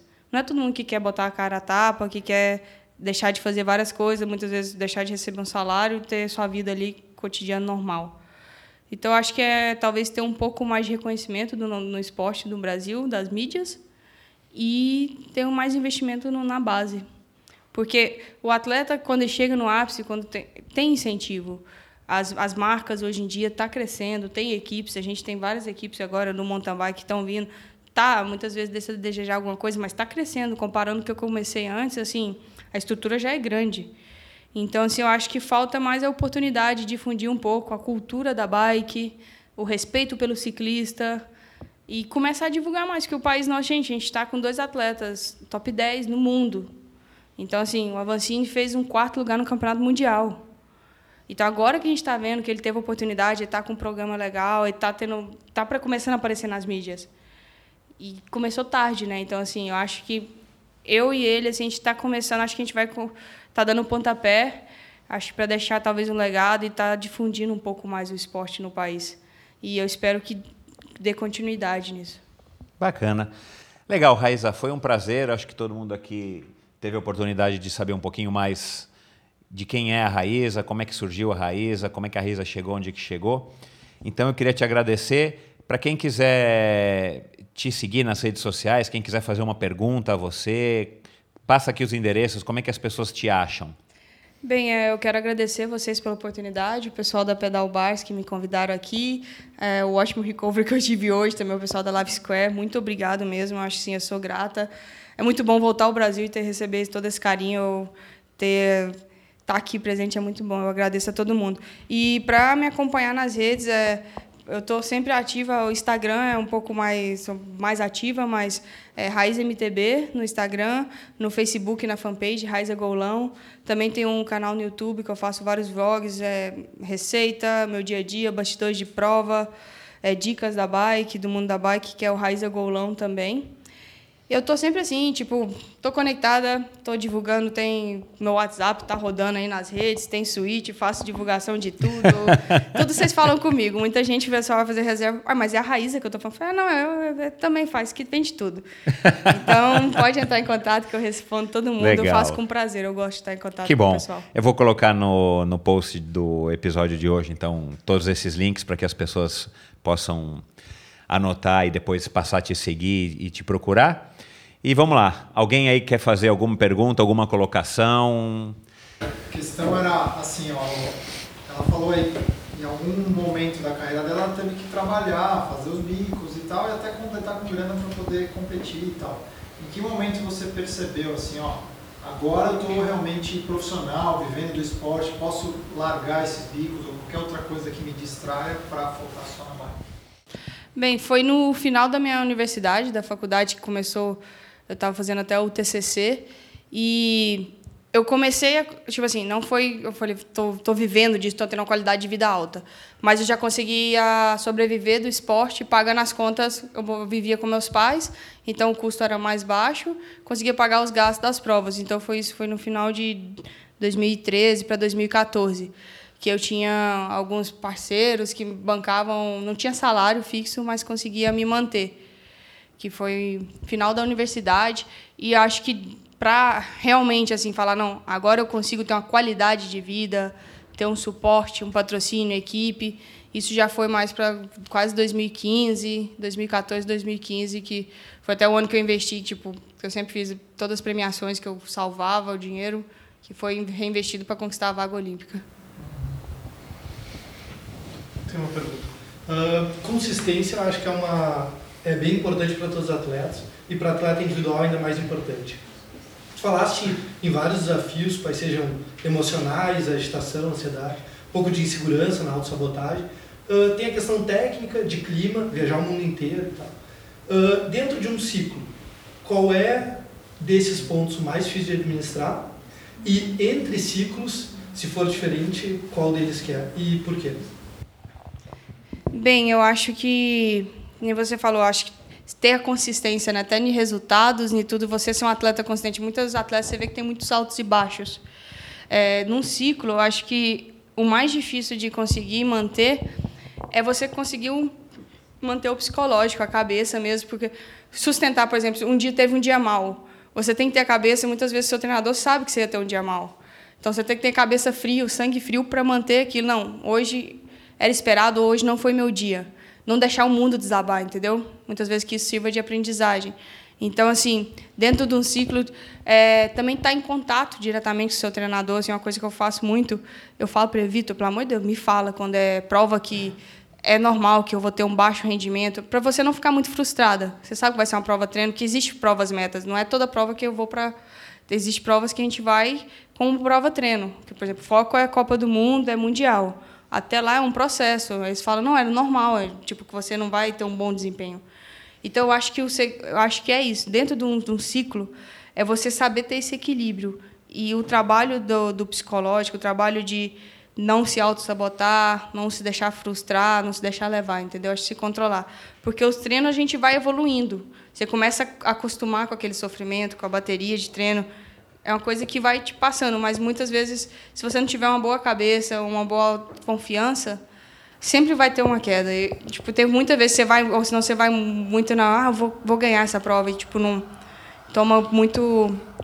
Acho que para mim, num ciclo olímpica nesse próximo agora que eu começo agora em maio, acho que é o principal, que eu estou entrando diferencial para a Olimpíada 2016 vai ser isso, que vai é de ter a cabeça no lugar, ter essa tranquilidade, não se deixar me levar muito pelas emoções. Obrigado. É, todo atleta sonha no topo, né? busca sempre o topo. A Raíza chega no topo, ela tem estrutura hoje para chegar no topo, está se preparando para o topo? Rafael perguntou se você vai chegar no topo. É, todo planejamento, né, todo atleta sonha. Meu sonho, sim. Eu acho que tudo tem seu momento. É, se você perguntar, Raíza, hoje, você tivesse uma Olimpíadas daqui a um mês, você conseguiria fazer uma medalha? Não. É, eu tenho um trabalho, ainda tenho é, até 2020. Eu acredito sim que eu, que eu consiga fazer um bom, bom resultado, um bom desempenho. É, e o topo, qual é o meu topo? Tem que ver isso avaliando com os outros atletas. Então, juntamente com o meu treinador e com o meu coach, a gente tem uma meta e sabe a realidade. Então, assim, não é nada que seja impossível. Pode conhecer um dia, sei lá, vai que você acorda com a pá virada, mas não de ganhar uma Copa do Mundo Mundial. Mas eu sim, ainda meu sonho, e eu acho que o ápice da minha carreira é conseguir bater um top 5. Então, eu ainda planejo chegar no topo, mas ainda vai ter alguns anos ainda de trabalho. Eu acho que sonhamos e o trabalho inicia duro agora para que seja nas Olimpíadas de Tóquio, mas não é algo que tudo pode acontecer. Hoje, hoje você está na Mondrake, né? uma marca que é pouco conhecida no Brasil. Antes você pedalava pela Specialized. Você acha que uma equipe com uma estrutura como a Specialized, não sei se a estrutura Specialized é melhor que a Mondrake ou uma outra Scott, isso poderia te ajudar a subir mais? Não, eu, eu, eu faço até o oposto, eu posso falar. É, não julgando marcas em si, eu acho que toda, tudo acrescentou, agregou na minha carreira, mas eu consegui me encontrar mais na Mondraker.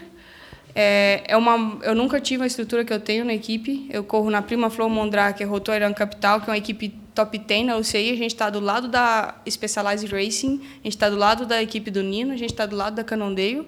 A gente fica, a gente é top 10, então a gente está entre as melhores equipes. E a estrutura que eu tenho com ela eu nunca tive antes. Eu tenho todo o respaldo. Eu posso ir viajar para uma prova só com mochilinha de aviões, estão me esperando lá com a bicicleta. Eu posso escolher entre uma full, uma rígida eu tenho um mecânico, eu tenho um fisioterapeuta que eu nunca tive antes. É, então eu eu não julgo por marca e eu acho que a Mondrake assim me levou mais no topo do que fosse julgar por marcas agora. Eu acho que a bike não faz um atleta, ela pode ajudar. Não, não, não, não julgo marcas, mas a Mondrake que é uma marca não conhecida que é conhecida mundialmente pelo downhill que agora vem se investindo na alta performance, que é a geometria forward, no cross country. Com pouco já tem atletas se destacando. Então, assim, eu acho que é o conjunto em si. E a confiança que o trabalho que eles vêm me, me tendo em mim, é uma equipe nova, né? Estamos no segundo ano de equipe também. Inclusive você faz parte da estratégia deles, né? Por isso que você está aí e está representando muito bem a marca, né? Não, com certeza. E é bem diferente, assim, acho que foi um, uma surpresa, assim, a, a, geometria, é uma bike diferente, você olha para a bike. Primeira coisa que me conquistou foi isso. Primeira coisa que me conquistou isso, foi, poxa, vou andar numa bike diferente e tal. E quando andei, tipo, eu saí de dois anos de uma full para andar numa rígida. Então você tem aquele choque e tal, eu voltei, andei super bem. E, poxa, ser uma atleta de uma equipe CI, se você poder. Eu nunca tive a oportunidade de testar um protótipo, então fazer parte do crescimento da marca. E é, é, é bem motivador, assim. A gente está testando, eles estão lançando. Ainda acho que vai demorar, a gente tem mais protótipos para testar, mas está lançando a FUI, são bikes incríveis. E eles são reconhecidos mundialmente como a melhor bike, já foram várias vezes campeões da melhor bike de, bike de downhill. E é isso que eles querem trazer para a full de mountain bike. Eu opto. Depende do percurso. Eu, em Copa do Mundo, eu escuto, existem percursos que eu vou de full e alguns que eu vou de hard. Por exemplo, percursos que tem mais subidas. Porque na parte técnica eu consigo ter um bom desempenho com as duas. Então, assim, não é uma full ou uma hard que vai me deixar perder na parte técnica. Mas pode ser uma full ou uma hard, alguns quilos a menos, que pode me dar alguns segundos na subida que às vezes eu perco. Então, essa é a minha estratégia. A pista que talvez tenha uma subida que eu vou perder alguns segundinhos, um quilinho a mais, eu prefiro ir com a hard. Foi onde que eu tive, tipo, fiz uma ótima escolha em Andorra na Copa do Mundo, consegui bater meu primeiro top 15, que eu fiz 14 onde todo mundo estava correndo de full e eu corri de hard. Então foi onde que me ajudou. Então, assim, é muito de estratégia, assim, eu treino com as duas. Eu adoro a full, não tem como, tipo, você vai drenar de full, você se diverte muito mais. Você vai descer, eu adoro descer, então vai muito de estratégia de prova.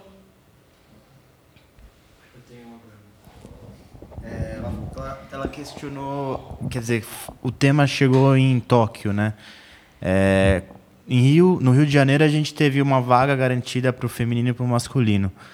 É, no, no, em Tóquio não será assim. Como que você visualiza e quais são os atletas que podem pontuar para o Brasil para fazer com que o Brasil tenha pelo menos uma vaga ou duas, quem sabe? Bem, é... vou responder aqui meu amigo, assessor de imprensa, Gus. É, eu acho que mudou um pouco a, o critério agora das Olimpíadas. Para o feminino foi ótimo. A gente saiu de 17 nações para igualar com o masculino. Isso é um, uma vitória.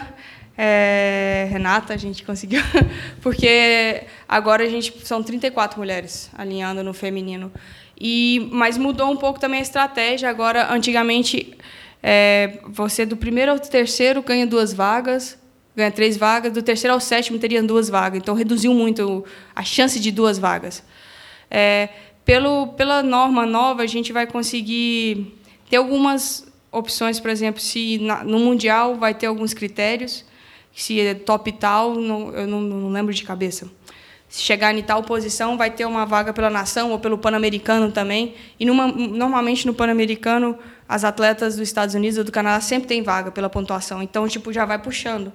Então, o Brasil, pela pontuação que eu teria hoje, eu conquistaria uma vaga para o Brasil. Mas eu preciso de ajuda. É um ciclo né, de dois anos. Então, acho que para conquistar uma vaga, para a gente brigar para duas vagas, a gente tem que ser top 7 nações. É um trabalho muito duro, assim. Eu não sei, é algo que a gente vai trabalhar para tentar, mas eu acho que é um pouco difícil. Mas as duas que atletas que estão vindo junto comigo, pontuando agora no momento, né, que é a Viviane Faveri, que é a minha grande amiga e que está se destacando agora também no cenário nacional, no cross country, deixou a maratona para se focar no cross country, no sonho olímpico. E também a Letícia Cândido, né, que já vinha competindo, são as duas pontuadoras, porque para a nação só pontuam as três melhores ranqueadas no ranking UCI. Então eu sou a primeira brasileira, eu acho, se não me engano, a Letícia está como segunda e a Viviane está vindo como terceira.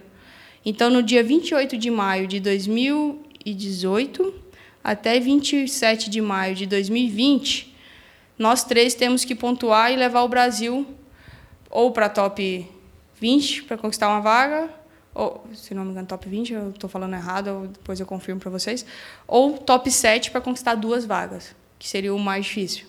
Porque para conquistar duas vagas sempre tem muitas pessoas, nações e com mais atletas. E as meninas normalmente elas correm mais por aqui, tipo, Copa do Mundo são, são pontos muito altos. Mas é mais isso. Então, acho que para conquistar a vaga agora começa são brigando com três atletas se ajudando, buscando pelo pontuar pela nação. Uma salva de palmas, obrigado. E boa sorte aí nas suas próximas competições e empreitadas. Ah, Obrigado pela oportunidade, todo mundo. Obrigado mesmo pelo carinho.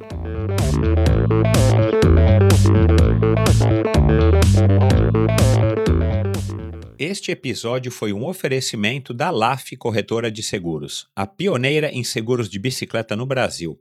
E você, ouvinte do Endorfina, tem uma condição especial na cotação do seguro da sua bicicleta com a LAF. Basta mencionar a palavra endorfina na sua solicitação de cotação que você automaticamente ganha um desconto de 5%. Solicite sua cotação hoje mesmo. Essa promoção é válida por tempo limitado. lafseguros.com.br L-A-F seguros, tudo junto, .com.br.